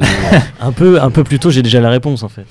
Mer- Merci pour ta participation, Foxley. Tu, tu es le bienvenu, reviens quand tu veux. Non, mais c'est pas ça, mais c'est qu'on on sent très bien qu'à certains moments, on- c'est facile finalement, en récupérant plusieurs données, de cibler une certaine population qui pense pas comme euh, la bien-pensance, on va, le dire, ça- on va dire ça comme ça. Alors, je vais. euh, je ne sais pas si je vais répondre à la question. Euh, J'aurais tendance à dire que le, ça risque de ne pas être forcément dans les priorités de l'État. On l'a très bien vu dans l'URSS des années 80. Euh, ils n'avaient pas besoin de collecter des données pour accuser n'importe qui de déséquilibrer. Euh, alors après, euh, je pense que ça, c'est là où c'est intéressant, puisqu'on parlait un petit peu tout à l'heure d'anonymisa- d'anonymisation, peut-être qu'on y reviendra. Je pense que c'est à partir du moment où on est en groupe sur Internet, c'est extrêmement difficile d'être anonyme et qu'effectivement, au bout d'un moment donné, l'État ou, l'État n'est peut-être pas forcément d'ailleurs le, euh, comment dirais-je, et peut-être celui-là même effectivement de récupérer le plus de données sur euh, sur vous, sur nous, sur notre mouvement, sur n'importe quel autre mouvement finalement, hein, parce que un mouvement euh, écolo, écolo terroriste, euh, l'État l'État s'y intéresse tout autant. Mais moi, je, trouve que le, risque de, tout ça, c'est plus tout simplement nos ennemis. Voilà, par exemple, il y, avait, il y a eu l'histoire des, militants identitaires qui avaient, euh, qui avaient bloqué, je crois, le passage dans les Alpes. Euh, bah, euh, le camp adverse en face avait retrouvé l'identité d'un gars, avait retrouvé son travail et l'avait balancé, le lendemain. Donc c'est plus ça que l'État qui, à moi, moi, à titre personnel, m'inquiète. Alors après, effectivement, le, le, le- si vous voulez, par exemple, euh, vous allez à une manif. Euh, une manif euh, pour dénoncer l'occupation l'occupation d'un squat par, par des immigrés clandestins. Vous y allez avec votre portable, votre portable branché. Il faut savoir que l'État peut demander à tous les opérateurs téléphoniques du coin, voilà, il y a eu, on- telle antenne, telle antenne, telle antenne, donnez- donnez-nous tous les numéros de téléphone qui se sont, euh, qui se sont connectés à ce moment-là. L'opérateur, c'est ce qu'on appelle une réquisition judiciaire, c'est-à-dire que le... Je même, euh, c'est même plus en fait, c'est des- ce qu'on appelle les, des demandes administratives. Des... juristes. Ah, ouais, non, mais c'est important parce que pour le coup, le- Soyons précis. Quand, quand c'est le- quand c'est la justice qui prend ça en main, ça met beaucoup plus de temps, il y a beaucoup plus de verrous. Et c'est là où on voit aussi un peu le- la subtilité de ces, ces choses-là. C'est que quand, par exemple, c'est l'administration, donc le Premier ministre, ça peut être la, la demande d'un préfet qui dit voilà, il faut récupérer ces informations-là, etc. Ils, peuvent ils peuvent le faire et beaucoup plus rapidement et sans pratiquement verrou. Et c'est là où. où Su- Surtout que ça tu, devient dangereux. tu, tu m'arrêtes si je me trompe, mais il suffit en plus de coller une notion euh, terrorisme pour que ça aille fait. encore plus vite. hein. Tout à fait. Et puis aujourd'hui, la, bon, la notion de terrorisme, elle est, elle est facilement collable.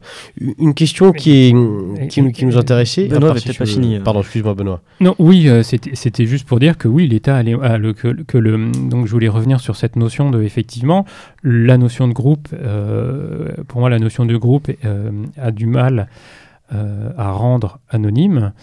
Euh, et c'est pour ça qu'à mon sens, euh, concernant les attaques de déséquilibrés qui sont chacun dans leur coin, l'État a extrêmement du mal à les prévoir. Euh, parce qu'effectivement, ils sont peut-être vraiment complètement déséquilibrés, mais euh, du coup, un déséquilibré dans son coin, c'est très difficile à prévoir. Alors maintenant, euh, 2, 3, 5, 7, je pense que l'État y arrive quand même plutôt, plutôt, euh, plutôt bien. Bon, sur les déséquilibrés qui attaquent avec des couteaux, euh, il y aurait un long débat à faire. Trouve qu'il y a beaucoup de déséquilibrés ces derniers temps quand même. Alors, est-ce qu'ils sont tous déséquilibrés en même temps?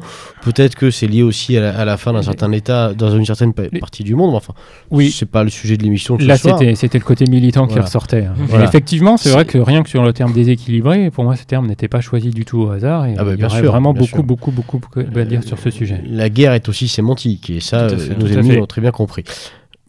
On- revenons un peu sur notre sujet, qui était globalement tout ce qui se rapporte un petit peu à la problématique de la cyberdéfense. On va pas tarder, si, j'ai- si je, je- je comprends bien, à passer sur passe, un sujet euh, autre, euh, toujours dans, le, dans la sphère du net. Simplement pour finir là-dessus, nous on aime bien, euh, dans, dans- dans les astuces des gabiers, on aime bien voilà, proposer à nos auditeurs une petite astuce ou deux pour euh, mener à bien leur relation de travail, puisque là, dans nos chroniques, on parle de ça.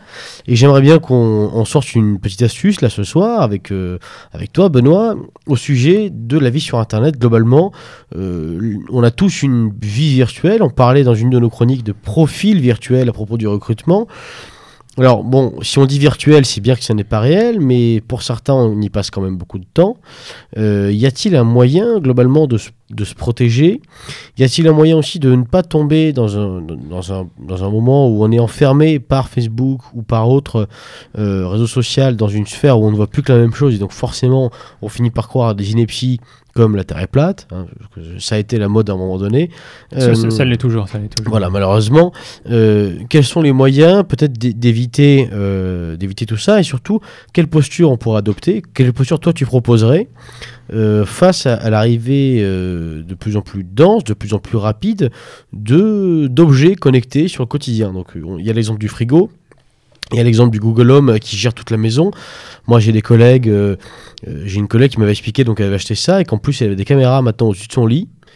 Et donc quand je lui ai demandé si ça la dérangeait, elle m'a dit que pas du tout, parce que co- comme ça elle pouvait vérifier que le chat ne montait pas dans le lit quand elle était au travail. C'est quand même passionnant d'entendre ça.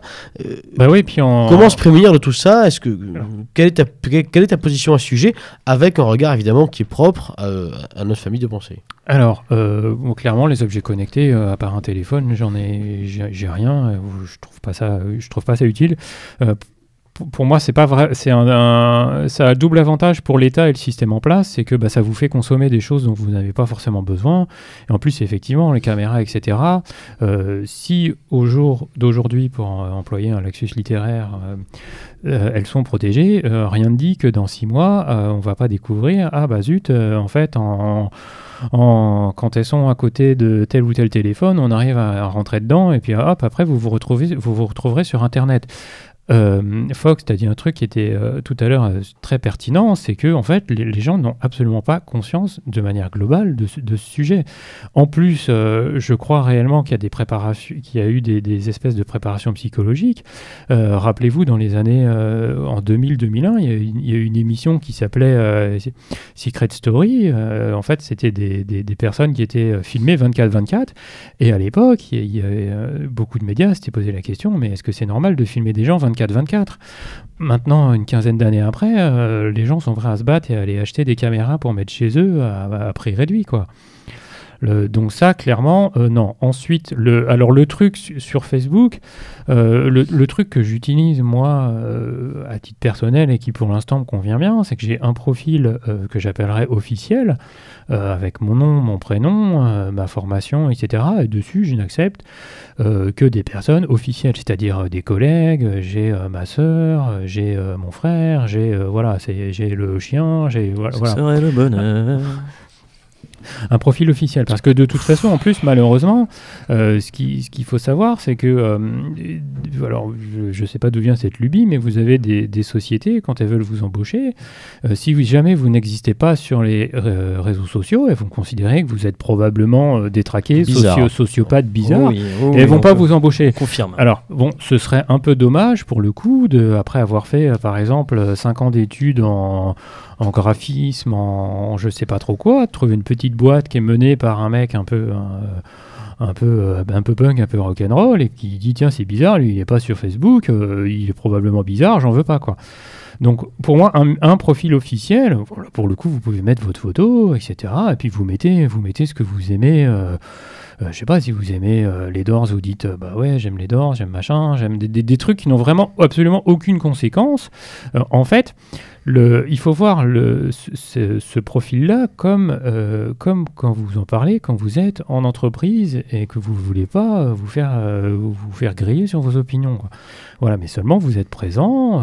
voilà, en plus, quand vos collègues, parlent de, Facebook, de leurs amis Facebook, vous pouvez aussi en parler parce que vous avez un Facebook officiel. Et après, à côté, vous avez un, un Facebook officieux auquel là, vous mettez pas votre photo, vous mettez pas votre nom, et là, vous pouvez mettre euh, que vous aimez euh, le Front National, que vous aimez euh, démocratie participative, euh, etc., euh, que vous aimez Dupont-Aignan, vous, vous, vous mettez tout ce que vous voulez. Et en fait, Dupont-Aignan, c'est pas obligé de l'aimer. C'est- Le, le Front on National non plus, d'ailleurs, c'est ça. discutable. Mais vo- enfin, voilà, mais en fait, euh, c'est un, un- Méridien zéro, en tout cas, oui. Voilà, vous, voilà, vous pouvez dire que vous aimez Méridien Zéro sur ce profil-là. Et euh, donc, comme je disais, pas de photo, et au moins ça vous permet d'être d'être au courant de, l'actu, de ce qui vous intéresse en tant que euh, euh, ho- euh, homus politicus, en tant que- que- qu'animal politique. Voilà, ça, c'est ce que j'aurais tendance à, dire. Alors, l'idéal, bien entendu, euh, le problème, c'est que si jamais vous vous connectez euh, depuis votre même ordinateur euh, sans faire quelques manips sur, euh, sur les deux, Facebook va vite capter que fait, euh, bah, c'est probablement le même utilisateur derrière les deux profils. Donc là, vous venez de le donner à Facebook, vous venez de, vous venez de le donner à la NSA. Bon, après, euh, est-ce que c'est pour, moi, moi clairement, je, effectivement, je pense qu'il y a réellement un fichage au niveau mondial d'un maximum de, personnes sur la planète. Euh, après, que la NSA connaisse mes idées, je m'en fous. Euh, que, euh, que, mon, que mon collègue gauchiste, etc., découvre que, en fait, je suis un vilain mal pensant, euh, ça, ça va beaucoup plus m'embêter. Donc, tout à l'heure, Beluga t'a dit. oui, comment faire pour se protéger? Moi, je, à mon sens, à mon point de vue personnel, je dis comment faire pour se protéger de qui? En fait, de qui? De, de, de la NSA, de l'État? Bon, moi, à mon niveau, je m'en fous. Euh, mais par contre, moi, je, cherche plus à protéger ma vie de, de- personnes mal intentionnées. euh, voilà, euh, cl- clairement, nos, ennemis politiques du jour, quoi. D'accord, donc c'est intéressant parce que, encore une fois, il faut pas tomber dans une dynamique binaire où à chaque fois il y a le bien, le mal. Comme Benoît vient de le montrer, on, on a un peu des deux, c'est-à-dire qu'il faut se réapproprier un peu l'outil et ne pas oublier que c'est ça, ça reste en fait uniquement un moyen. Euh, la finalité, c'est vous qui la donnez. Euh, La, la fi- la finalité, elle est en fait, j'aime beaucoup l'image du, curseur, c'est-à-dire soit on, on bazarde tous ces ordi, on fait rien, soit on, soit on se met en caleçon acheté chez CEA sur Facebook et on, dit, on, accepte notre collègue et, notre collègue quand il débarque sur le Facebook, il voit qu'on est un vilain et voilà. Et là, clairement, bah, on voit que l'un et l'autre ne sont pas des situations et des solutions acceptables. Donc le but du jeu, c'est de mettre le curseur au milieu, c'est-à-dire que où il faut utiliser Facebook, etc. Ou, si vous n'avez pas envie d'utiliser Facebook, vous n'utilisez pas Facebook, bien entendu. hein. Tout à fait. Donc soyez un curseur, comme dirait Benoît. Euh, on va passer à la deuxième partie, mais avant une petite pause musicale, et on va le voir euh, sur cette deuxième partie que pareil, j'allais dire tout n'est pas blanc, tout n'est pas noir, mais c'est un bon jeu de mots quand même avec euh, le darknet qu'on va aborder dans la deuxième partie. Petite pause, donc musicale.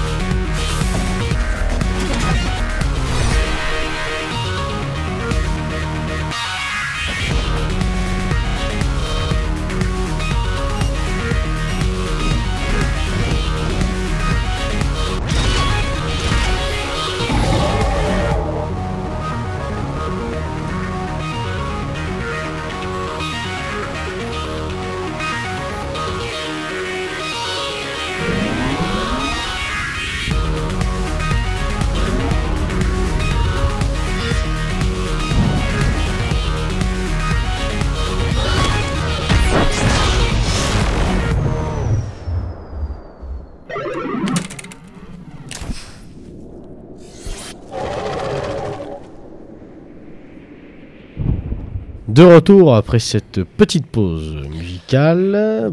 Tout Alors, super musique, euh, c'était pas mal. Benoît, est-ce que tu peux nous rappeler le titre? Moi, je, je l'ai oublié. Je suis sûr que Foxley ne le connaît pas, il est un culte. Ah, Benoît va nous Daft rappeler. Punk. oh. Oui, c'est le, le morceau de Daft Punk, euh, Dearest, je crois que ça s'appelle, euh, qui s'appelle comme ça, donc par les, les mecs casqués. Donc d'ailleurs, le, le- les films Tron sont assez sympas. Le, à voir, voilà, n'hésitez pas, chers militants, chers auditeurs, auditrices. Ça illustre bien la, la dynamique de l'anonymat qu'on veut, qu'on veut garder, hein, Daft Punk. Donc deuxième partie euh, sur le Darknet, on va revenir peut-être avec Benoît sur la... Sur juste déjà les notions, est-ce que tu peux nous définir Alors, moi j'ai en tête un peu genre clear web, clear web, deep web, dark, dark web. Est-ce que tu pourrais revenir un peu sur ces notions-là d'abord? Oui, euh, alors je vais essayer de- de- d'expliquer ces notions qui ne sont pas toujours évidentes, surtout que les journalistes s'y perdent eux-mêmes et des fois racontent un peu n'importe quoi. Euh, alors le clear web, en fait, c'est le, le web sur lequel on, va tous les jours, c'est-à-dire que c'est ce qui est référencé par les, moteurs de recherche principaux. C'est-à-dire que vous allez dans Google, vous tapez euh, par exemple euh, TF1 Méridien 0, euh, il y a des pages qui vont sortir, vous allez cliquer dessus et là vous arrivez, c'est ce qu'on appelle le clear web, c'est-à-dire que c'est tout ce qui est référencé. Ensuite, donc il y a la, partie la plus importante du web, c'est celle qu'on appelle le deep web. C'est euh, tout ce qui n'est, à contrario de la première, tout ce qui n'est pas référencé. En fait, euh, ce n'est pas référencé. Pourquoi?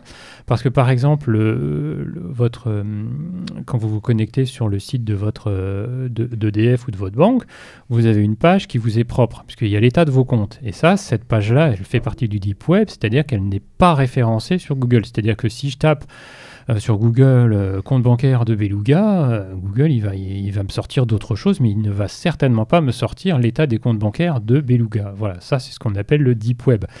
Euh, C'est-à-dire que si euh, vous avez un, site euh, associatif ou, euh, ou, euh, ou euh, ou militant, et que vous avez une partie euh, payante euh, qui demande un accès par mot de passe, toute cette partie payante ne, sera pas référencée, le contenu de la partie payante ne sera pas référencé par Google, ça fait partie du deep web. Et en fait, c'est la partie la plus, en termes de volumétrie, c'est la partie la plus importante d'Internet parce que c'est celle en fait qui contient bah, tous les fichiers que vous mettez à disposition, de vos abonnés. Et ensuite, on a le dark web. Euh, alors Un ça, nom qui fait très peur. un nom, un nom qui fait très peur. euh, oui, c'est euh, les. Alors le, la communauté geek aime beaucoup le, le jouer sur un, un rôle un petit peu effroi, effrayant, etc. ce qui n'est pas tout à fait dénué de sens, puisque comme on l'a vu, si vous êtes maître de, de- de- des 25 ordinateurs d'un ministère ou d'un d'un quelconque service, bah là vous pouvez avoir du poids et vous pouvez vraiment être un peu effrayant. Euh, alors le dark web, c'est une partie de tout à l'heure, on parlait de, j'ai parlé de la notion client-serveur, c'est-à-dire que vous, hop, vous passez commande au serveur. Là, pour accéder à la partie dark web, c'est un petit peu différent. Et là, je vais plus utiliser une analogie euh, client, client d'un bar et, et serveur. Je vais utiliser l'analogie de deux personnes qui ne parlent pas le même langage. En fait, au milieu, bah, vous avez quoi? Vous avez un traducteur. C'est-à-dire que pour accéder à cette partie-là, euh, il faut que vous passiez par des machines un réseau de machines différents. Voilà.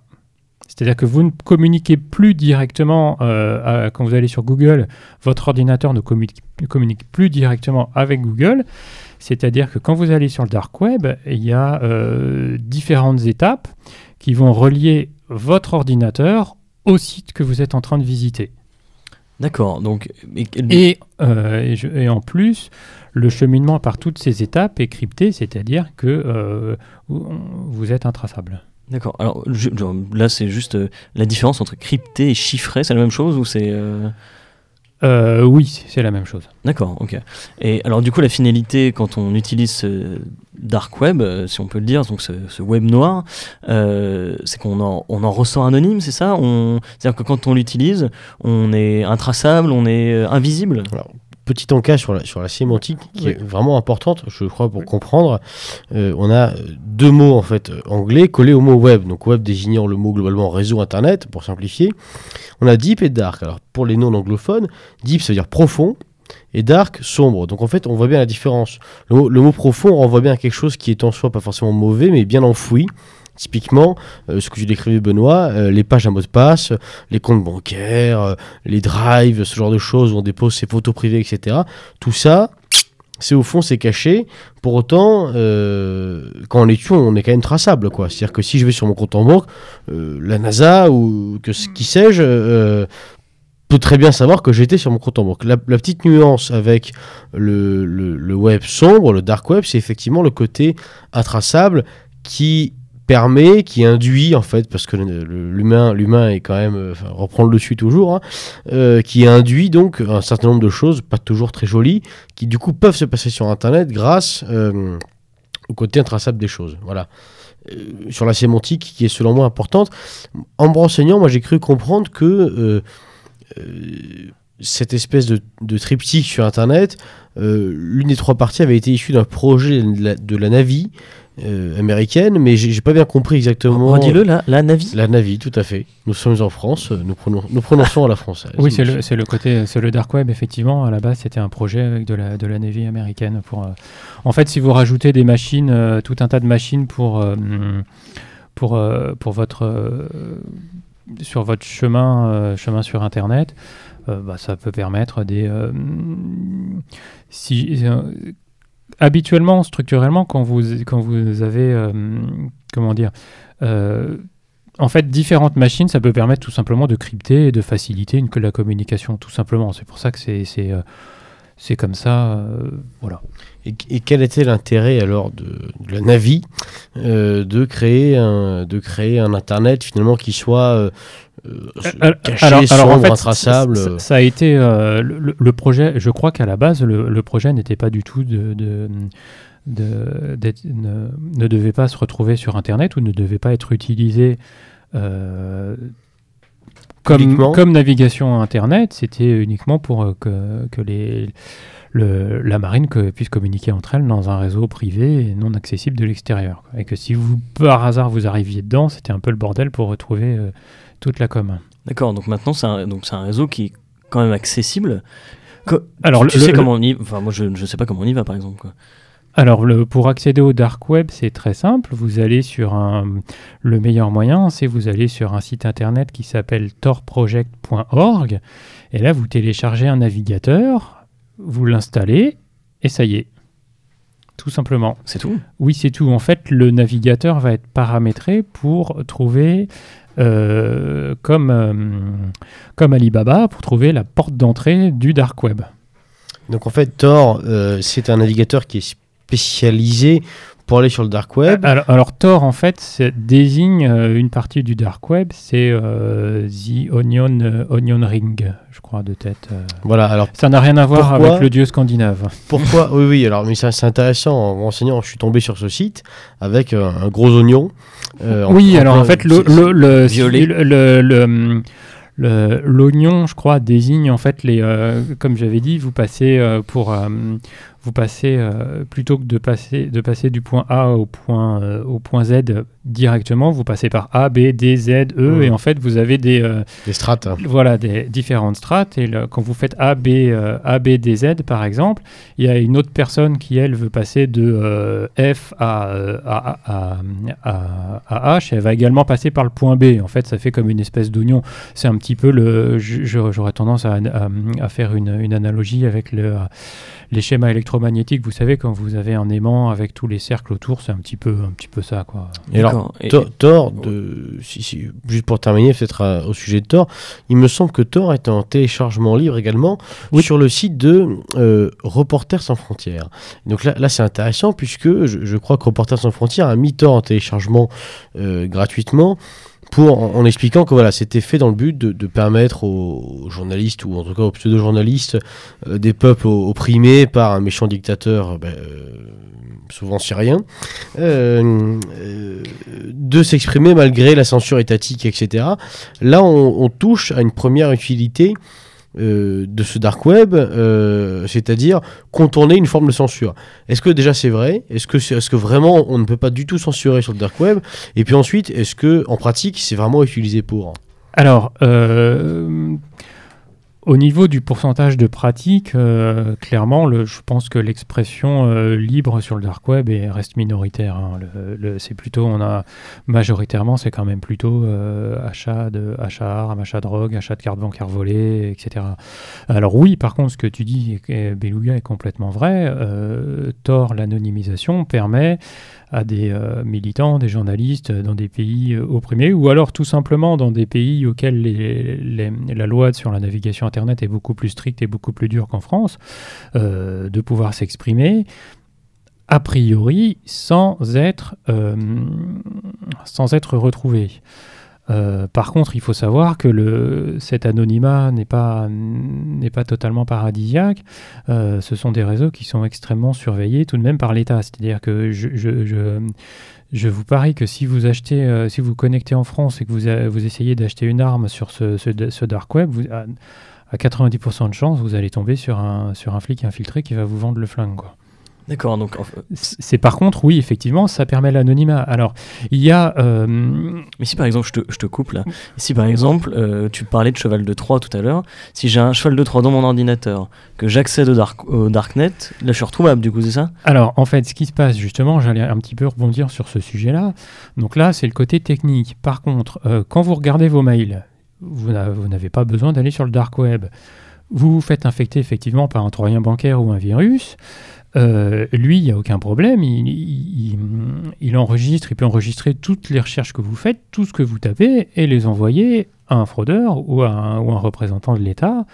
euh, qui à ce moment-là, tout ce que vous aurez tapé et recherché sur le dark web, le troyen le virus l'enregistre. Une fois que vous sortez du dark web, vous retrouvez une connexion internet normale. Hop, le troyen, il balance, il balance tout ça, tout ça à l'extérieur. Alors effectivement, ça c'est euh, ça c'est un point qui effectivement vous aurez posté quelque chose de manière anonyme, mais le contenu de ce que vous aurez posté pourra être retrouvé euh, par euh, pas par un kidam quelconque, mais par une personne ayant, accès, ayant un minimum de contrôle sur votre poste informatique. Alors en plus euh, d'autres éléments, c'est que là on parle vraiment de navigation Internet. Mais aujourd'hui, il n'y a pas que les navigateurs qui se connectent sur Internet.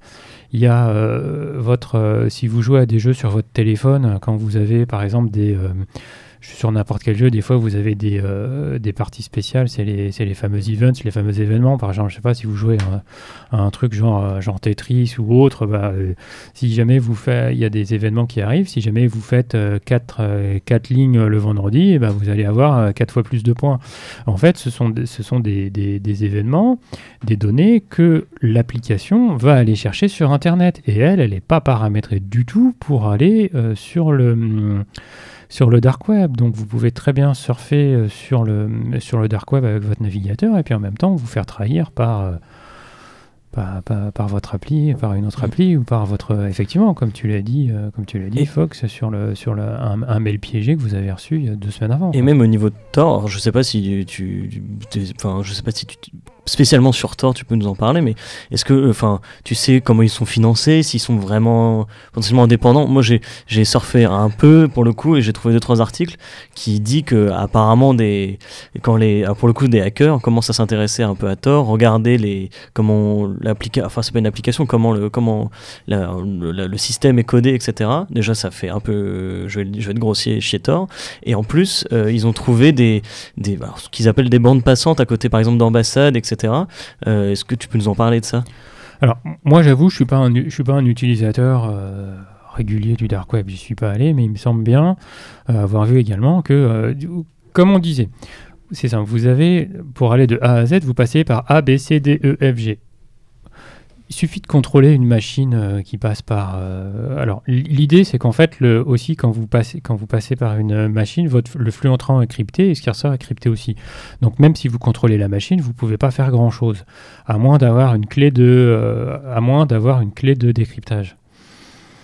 Après, après c'est, je, je pars du principe que euh, si jamais c'est permis, c'est qu'il y a un minimum de contrôle dessus. Et le contrôle, s'il n'est pas technique, il, il est, il est humain, quoi. Ouais, Quand il y a un doute, il n'y a pas de doute, quoi. c'est ça Oui, Alors- c'est un petit peu ça. Alors après, faut, faut pas tomber dans une paranoïa non plus et ne rien faire du tout. Euh, ah, Voilà. ap- Alors après, pour l'instant, aujourd'hui, en France, euh, on n'est pas obligé de, de- encore de trop se cacher pour s'exprimer. Euh, on ne nous traite pas encore de déséquilibrés, euh, pour revenir sur le sujet un petit peu de tout à l'heure. Euh, mais effectivement, c'est, c'est- je pense que pour le côté militant, euh, savoir aujourd'hui aller sur le dark web, c'est bien. Ça peut permettre de prendre quelques, quelques pas d'avance si jamais la situation se dégradait. Par contre, y aller en tant que militant aujourd'hui, pour moi, c'est prendre peut-être plus de risques de, de- et aller sur des forums. Alors juste en lecteur, mais aller euh, acheter, acheter, aller essayer de poster de, de la, de la- de- de la propagande euh, euh, un peu, un peu dure, un peu.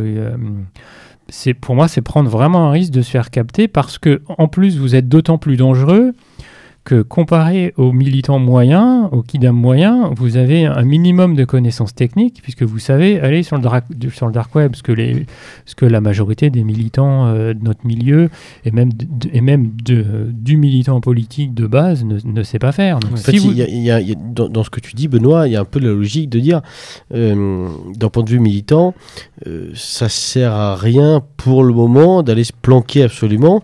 Finalement, si je prends une analogie, c'est-à-dire, bon, j'ai, je dois vendre quelque chose à quelqu'un qui est illégal, euh, moi je préférerais le faire sur la place de l'Étoile où il y a plein de monde, plutôt qu'à le faire dans une petite rue où, à coup sûr, je me ferai attraper si un policier passe, quoi. Oui, Il y, a, comport- il y a un peu de ça, finalement. devenir Bien sûr, tout à fait. invisible dans un truc comme ça, c'est finalement être encore plus visible, quoi.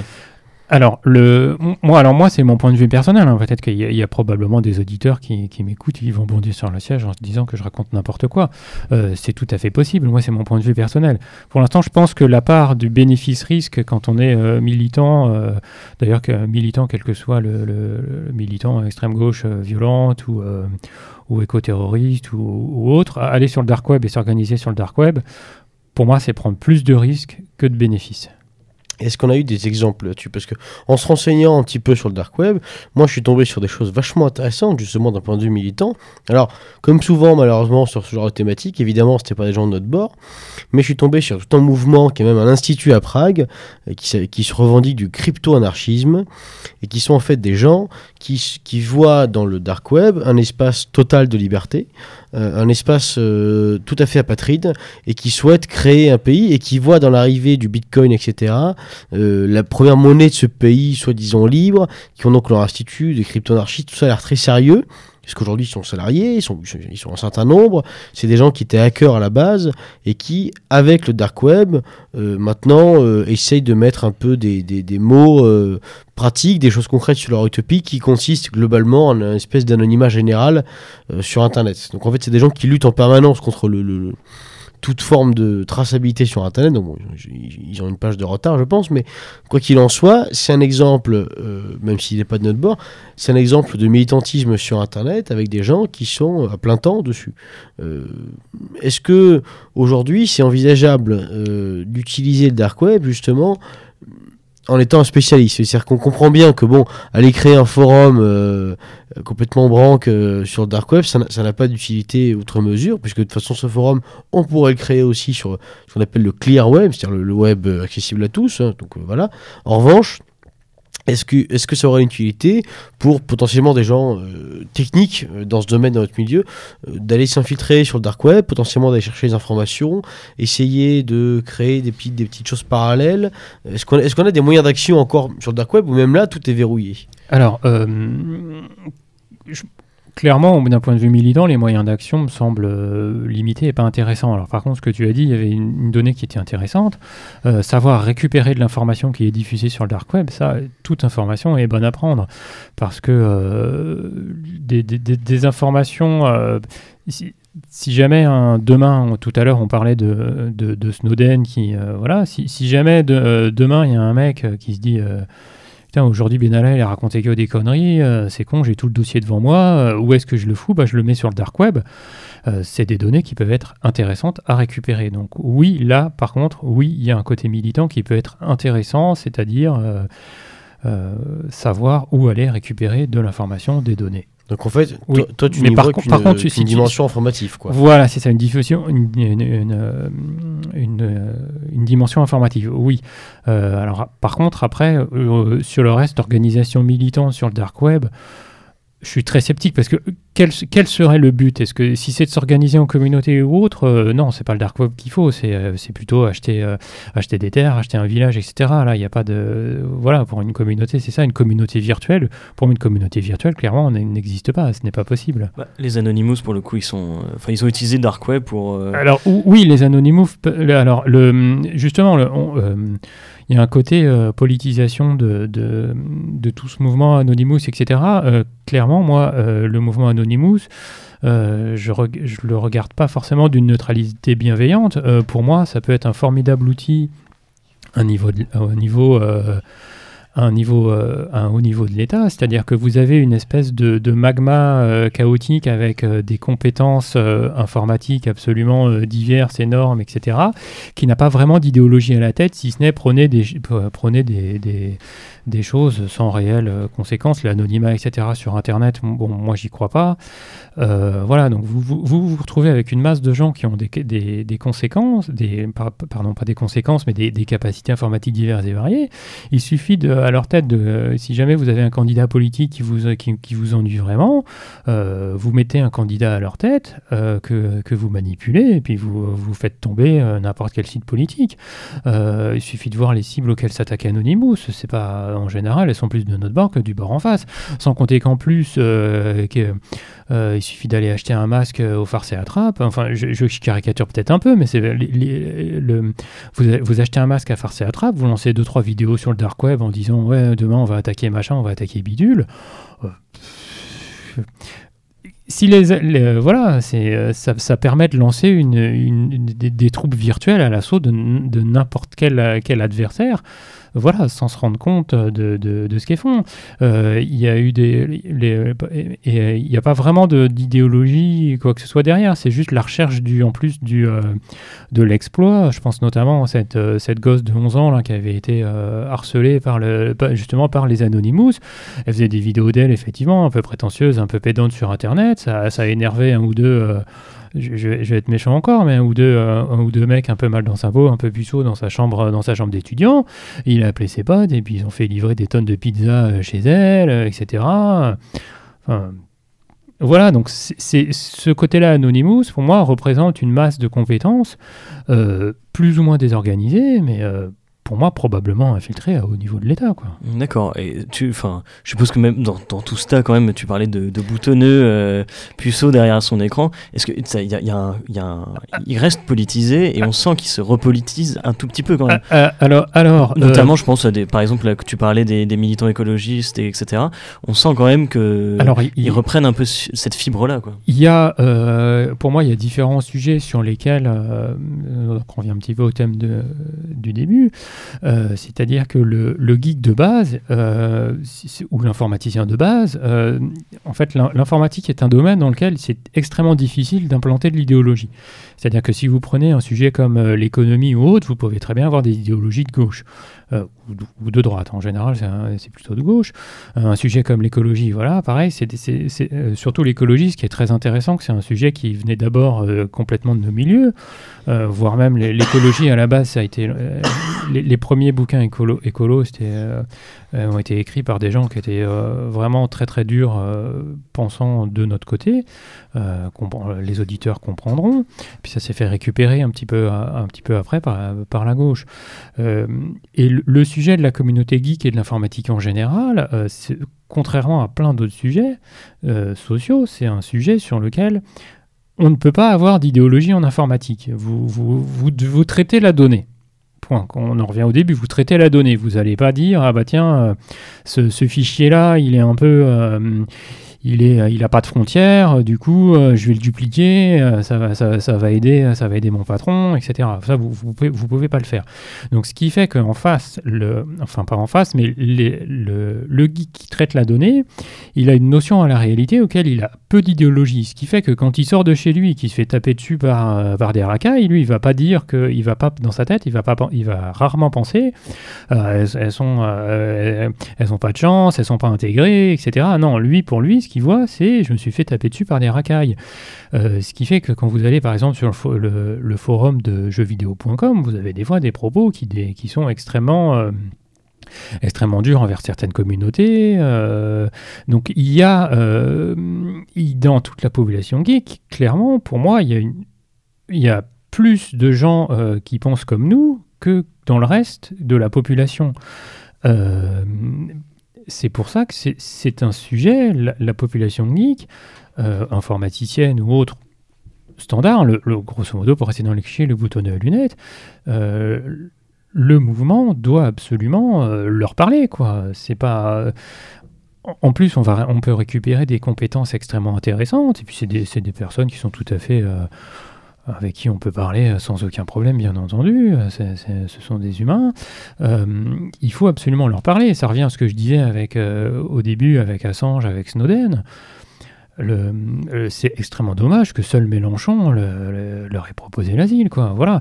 En plus, ce qui est bien, c'est que l'informaticien de base, ce qu'il fait, c'est qu'il fait un, il sort d'école et euh, il y a 9 chances sur 10 pour qu'il trouve un- un emploi où il sera développeur. C'est-à-dire qu'en fait, il va passer ses journées à créer des programmes, à faire des logiciels. Euh, il faut savoir qu'en plus, on a plein de pays émergents qui, euh, nous poussent là-dessus. Auquel, euh, par exemple, en Inde, vous avez, tout, un, tas de bataillons de développeurs qui sortent et qui sont payés euh, 400 euros par mois. Je vois, par exemple, dans, mon domaine, le domaine bancaire, enfin, on, est en train de remplacer pas mal d'emplois à l'étranger pour des gens qui sont payés euh, 200, 300 euros. Euh, je veux dire, vous vous adressez au geek en disant attention, ce que tu fais à l'école, tu risques d'être remplacé par, euh, par, un, par un- quelqu'un d'un autre pays, par un Indien, par un Roumain, par un, etc. Voilà, c'est des sujets sur lesquels il faut leur parler. Et, et curieusement, c'est marrant. Les mais ça- ramener au réel, quoi. Pardon, exactement, les ramener au réel. Et curieusement et malheureusement, euh, ça me rappelle vaguement des sujets euh, que Jean-Marie Le Pen a évoqués dans les années 80. Quoi. C'est la- la- Et, là, on y est vraiment. Là, on n'est plus du tout. On est plus. On est plus. On est malheureusement euh, plus dans l'immigré qui vient pour piquer le boulot du français. Ce qu'on est. Ce qu'on est. On, on y est encore, mais euh, un petit peu. Un petit peu moins. Mais là, là, clairement, les geeks. Les geeks, c'est-à-dire. euh, ce qu'on peut caricaturer par un homme du 21e siècle, mais presque, sont confrontés au même problème que l'ensemble de la population française il y a plusieurs dizaines d'années. Donc là, vraiment, notre milieu a un rôle à jouer. Il faut s'adresser à eux. Euh, il faut... Voilà. Mais j'espère qu'ils nous Voilà, en- écoutent. en- euh, en- j'espère qu'ils nous écoutent euh, ce soir, euh, ce matin. euh, Alors, c'est ça la, y a la magie geek, du web. il y a un geek que je, que je suis sur Internet qui fait des vidéos de lui en train de jouer aux jeux, aux jeux, vi- à des vieux jeux vidéo, etc. Genre du grenier, Jour du grenier, voilà, dans, dans une, dans, une, dans une interview, il a dit qu'il votait Dupont-Aignan, qu'il s'engueulait souvent avec tous ses potes qui étaient de gauche. Euh, quand j'ai appris ça, je me suis dit, mince, c'est quand, même dingue. Donc il y a quand même une politisation des geeks, ils ne le savent pas, euh, c'est à nous de leur montrer que, euh, voilà, qu'ils doivent être avec nous. Alors, j'ai souvent, quand je, quand je parle de ça, j'ai tendance à dire, des fois, alors pareil, notre milieu a besoin d'absolument tous les profils. Je veux dire, vous, vous arrivez à placer, vous prenez 100, 100, 100 informaticiens qui pensent plus ou moins comme nous, vous en mettez un ou deux chez Air France, deux ou trois euh, euh, à la NPE, vous en mettez un petit peu partout et vous essayez de les mettre dans des postes un peu clés. Euh, là, vous avez, vous, avez quand même une, manière à pas infiltrer le système, mais à avoir des fois accès à des données extrêmement pertinentes. Il suffit, de, mettre deux mecs qui pensent comme chez nous à l'informatique au fisc, vous pouvez avoir des données extrêmement importantes. Là, là- là, on touche un, un sujet qui, bon, on est sorti un peu du sujet de l'émission, Oui. c'est normal en, en fin d'émission, mais enfin, c'est quand même intéressant de le souligner. Effectivement, euh, on parle des, des informaticiens là tout de suite, parce que c'est vrai que, bon, l'informatique, le numérique de manière générale, c'est c'est des professions globalement assez en vue en France. Aujourd'hui, on connaît pas vraiment le chômage hein, quand on est informaticien, quand on est développeur web. Euh, les salaires sont plutôt corrects. Malgré tout, de ce que tu dis, ça risque peut-être de pas durer. Mais enfin bon, euh, comme, tous les, domaines qui ont été à un moment donné euh, un peu à la mode, euh, malheureusement, tout a une fin. Quoi qu'il en soit, effectivement, les profils de développeurs, d'informaticiens, etc., sont très intéressants également pour nous, pour notre famille de pensée, d'un point de vue militant. Maintenant, euh, je, crois aussi que, euh, quelque part, euh, en tout cas en ce qui concerne Méridien Zéro et, j'espère aussi une plus large frange de notre famille de pensée, quelque part, c'est aussi peut-être aux, aux gens de s'y greffer. hein. C'est-à-dire que aujourd'hui, il y a de- plus en plus d'exemples, hein, et j'espère, je crois et je, prétends que Méridien Zéro en fait partie, d'exemples où voilà, on montre qu'on n'est pas sectaire, on montre qu'on n'est pas bloqué sur deux sujets qui seraient euh, le chômage et l'immigration, même si c'est pas des sujets qui nous intéressent pas, mais enfin bon voilà, c'est des sujets qu'on a appris à dépasser, voilà. Oui, il y a d'autres sujets qui nous Voilà. intéressent en fait. ça Donc aujourd'hui, je crois que voilà, euh, beaucoup d'appels ont été faits et, ce que tu viens de dire, Benoît, finalement, c'est aussi un appel hein, à, nos, amis, à nos camarades euh, qui seraient donc branchés par l'informatique, à nous rejoindre. Alors nous, euh, nous sur Méridien Zéro ou, d'autres nous, peu importe, hein, que ce soit à l'échelle locale, que ce soit euh, si vous êtes à l'étranger, d'une manière un peu plus virtuelle, plus lointaine. Enfin, il y a 40 000 manières.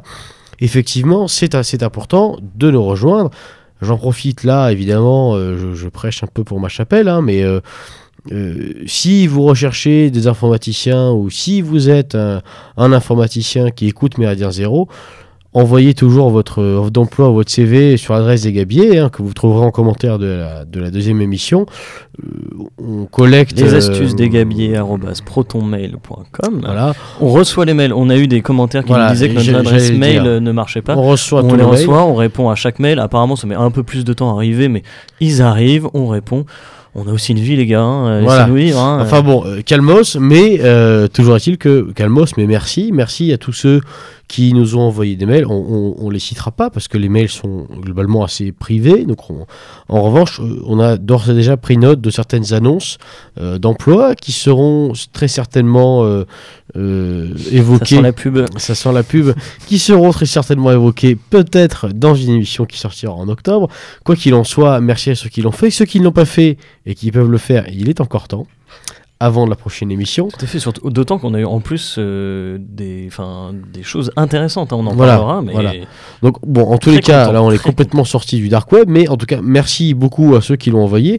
Et pour rejoindre complètement et vraiment à 100% ce que disait Benoît, effectivement, l'informatique est un domaine euh, qu'il faut aller euh, envahir. Il ne faut pas avoir peur d'y aller, que ce soit en reconversion, que ce soit pour toi le jeune qui nous écoute. Effectivement, il y a les images un peu d'épinal, des 40 mecs euh, en sueur derrière l'ordi. Bon, Benoît qui est devant nous Oui. présente plutôt bien. Il, il est pas en sueur, il est pas bedonnant.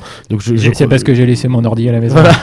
oui, oui, alors là- le- là- là-dessus, euh, je rassure les auditeurs, c'est quand même des. euh, on, est, on est loin, effectivement, de l'i- de l'image qui était vraie des années. euh, d'un- moment donné auquel, ah zut, faut que j'aille voir l'informaticien, et on descendait au 25e sous-sol et on tombait avec un, un barbu qui était en train de taper dans son clavier, on comprenait absolument rien de ce qu'il nous disait. Non, maintenant, c'est un, milieu qui a bien changé. Euh, en, plus, les, métiers sont vraiment extrêmement divers. Vous pouvez très bien arriver vers des projets, vers des, euh, des postes de chef de projet, euh, vers des postes d'architecture. Si vous êtes intéressé, les, postes en cybersécurité, mais qu- quelle que soit la, la boîte qui vous embauche, vous, le- vous aurez des, des- des- des métiers, des postes vraiment divers. C'est- un domaine euh, important, effectivement. Le, comme dirait Lénine, que faire Euh, bah, Oh si- putain, il nous, il nous cite Lénine sur Méridien Zéro, l'autre là. Oui, mais, mais d'ailleurs, le, le, le- je, je- je- je trouve que le, enfin là, on va vraiment dépasser, mais Arrête-toi, on va- arrête-toi, on va vraiment s'écarter. Mais le, sujet que faire, c'est vraiment, c'est vraiment la question que doit se poser tout militant. Ouais, tout Et à fait, revenir au réel. Quoi, c'est ça. Exactement. Que faire C'est-à-dire que faire de concret Eh ben, L'informatique peut être une piste, une clé et une solution. Tout à fait. question, question que faire Je, je te coupe, hein, euh, mon cher, Bah, mon J'allais. cher euh, Foxley. Euh, que faire C'est une question qu'on se pose souvent sur Méridien Zéro, qu'on est, à laquelle on essaie de répondre. Et je crois que ce soir, euh, avec ta participation, Benoît, on a répondu en une petite partie à cette question en disant voilà, effectivement, que faire dans toutes les choses qu'on évoque et qu'on va continuer d'évoquer à cette antenne, évidemment, l'informatique euh, est à prendre en compte très, sérieusement. Je N'oubliez pas que ce n'est pas une finalité. hein. On, on ne cesse de le répéter, de le dire. Il faut qu'on soit partout, tout le temps. Euh, l'informatique, c'est un moyen, c'est un outil. Encore une fois, la finalité, c'est vous qui l'inspirez, c'est vous qui l'insufflez. Euh, on va tout doucement conclure cette émission. J'espère que on, on a été euh, assez bon pour vous euh, pour ce deuxième grand format avec. euh, Si on pas été. avec, euh, et puis oui, de toute façon, allez on vous faire fout, on s'en fout. Euh, J'ai demandé à, à Belloulou et à, et à Benoît de, de parler d'un livre, au moins d'avoir une inspiration à vous donner. Euh, on va peut-être commencer par, par Beluga. Ah bah voilà. Alors moi je, je, je ne lis jamais. Euh, non, j'ai prévu de parler d'un livre qui a été écrit par... Euh, ne vous étonnez pas, chers auditeurs, un livre qui a été écrit par un auteur, chercheur, historien euh, israélien qui s'appelle... Alors il a un nom d'israélien, c'est-à-dire imprononçable, Unai, euh, Unai El Emri, Unai El Avri, C'est un euh, japonais, ça. la laverie quoi. Enfin bon, c'est un, israélien, c'est de l'hébreu. bon courage. Ouh là là, euh, je vois Benoît qui sort une quinzaine, une J'ai quinzaine demandé- de bouquins. J'ai demandé un livre et il nous sort. Voilà, euh, enfin, bon, quoi qu'il en soit, le livre dont je parle s'appelle Homo Deus. Euh, L'auteur a, a aussi écrit Homo sapiens savoir. Alors, Homo sapiens, c'est une vraie bouse, puisqu'on nous explique à quel point on, on remonte du singe. Bon, euh, on- tout ça, c'est discutable, peu importe. Homo Deus. En revanche, est intéressant puisque euh, l'auteur essaie de théoriser ce que sera la religion de demain. Il théorise qu'aujourd'hui, la religion qui a pris le dessus, c'est l'humanisme, avec des arguments tout à fait intéressants. Et il essaye de...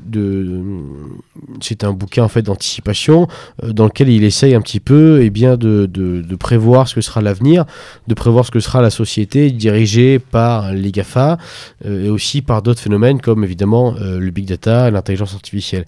Autrement dit, une lecture euh, passionnante euh, et passionnée qui nous permettra euh, d'être, de coller toujours plus aux problématiques actuelles.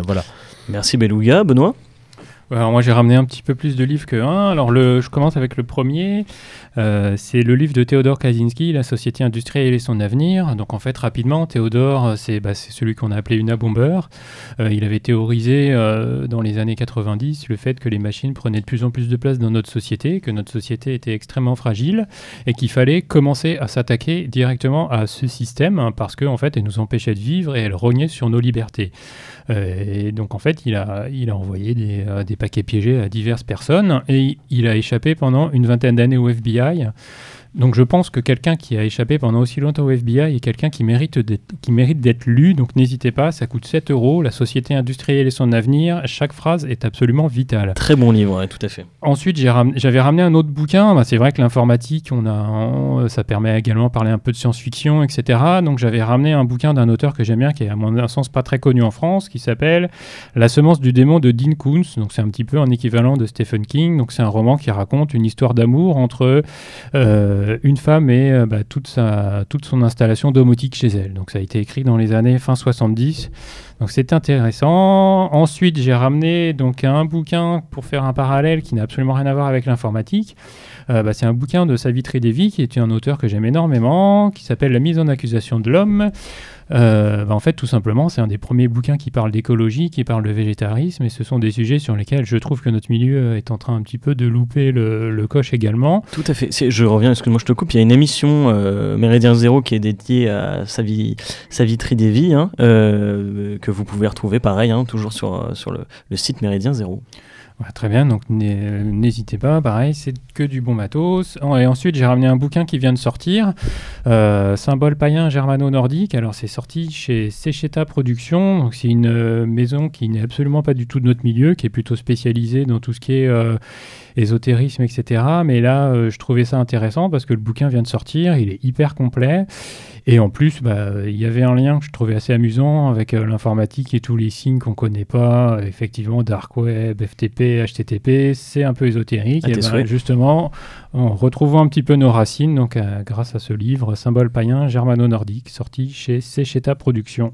Merci Benoît. Moi, j'avais sélectionné, euh, bon, pareil, quelques livres. Euh, oui, oui, et Oui, Harry oui, Potter. oui, oui, pour euh, tout à fait. Non, alors par contre, euh, toute la littérature Isaac Asimov, pour ceux qui sont euh, passionnés effectivement de science-fiction, etc., allez-y, c'est génial. Ça fait un peu France Inter, mais c'est cool.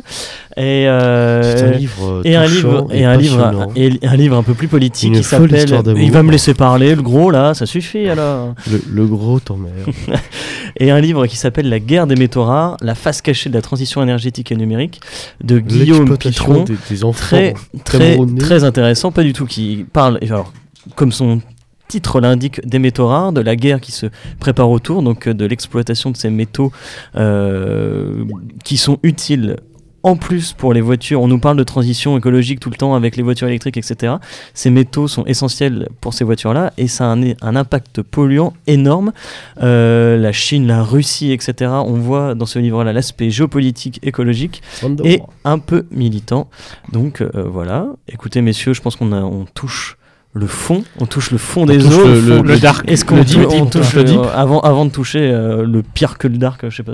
Bref, on va, on Bon, va vous laisser. On a, perdu écoutez, pauvre. euh. merci de nous avoir Alors, peux-tu nous donner tes premières impressions Puisque je crois que ce soir, c'est la première fois que tu prenais la barre d'une Euh, émission. c'est un peu mon. Foxley, Écoutez, euh, écoutez, comme est-ce que les- ça a été douloureux toutes les premières fois au début ça fait mal, plus ça va, mieux c'est. Et j'espère que la deuxième, euh, ce sera que du Est-ce plaisir. qu'on passe une petite dédicace à Wilsdorf qui, qui se vantait de nous avoir un petit peu, un petit peu fait, J'espère euh, qu'on était meilleur que lui. Évidemment non. euh, on le salue, euh, le capitaine W. Messieurs, j'ai envie de vous dire à l'abordage. et Et pas de quartier.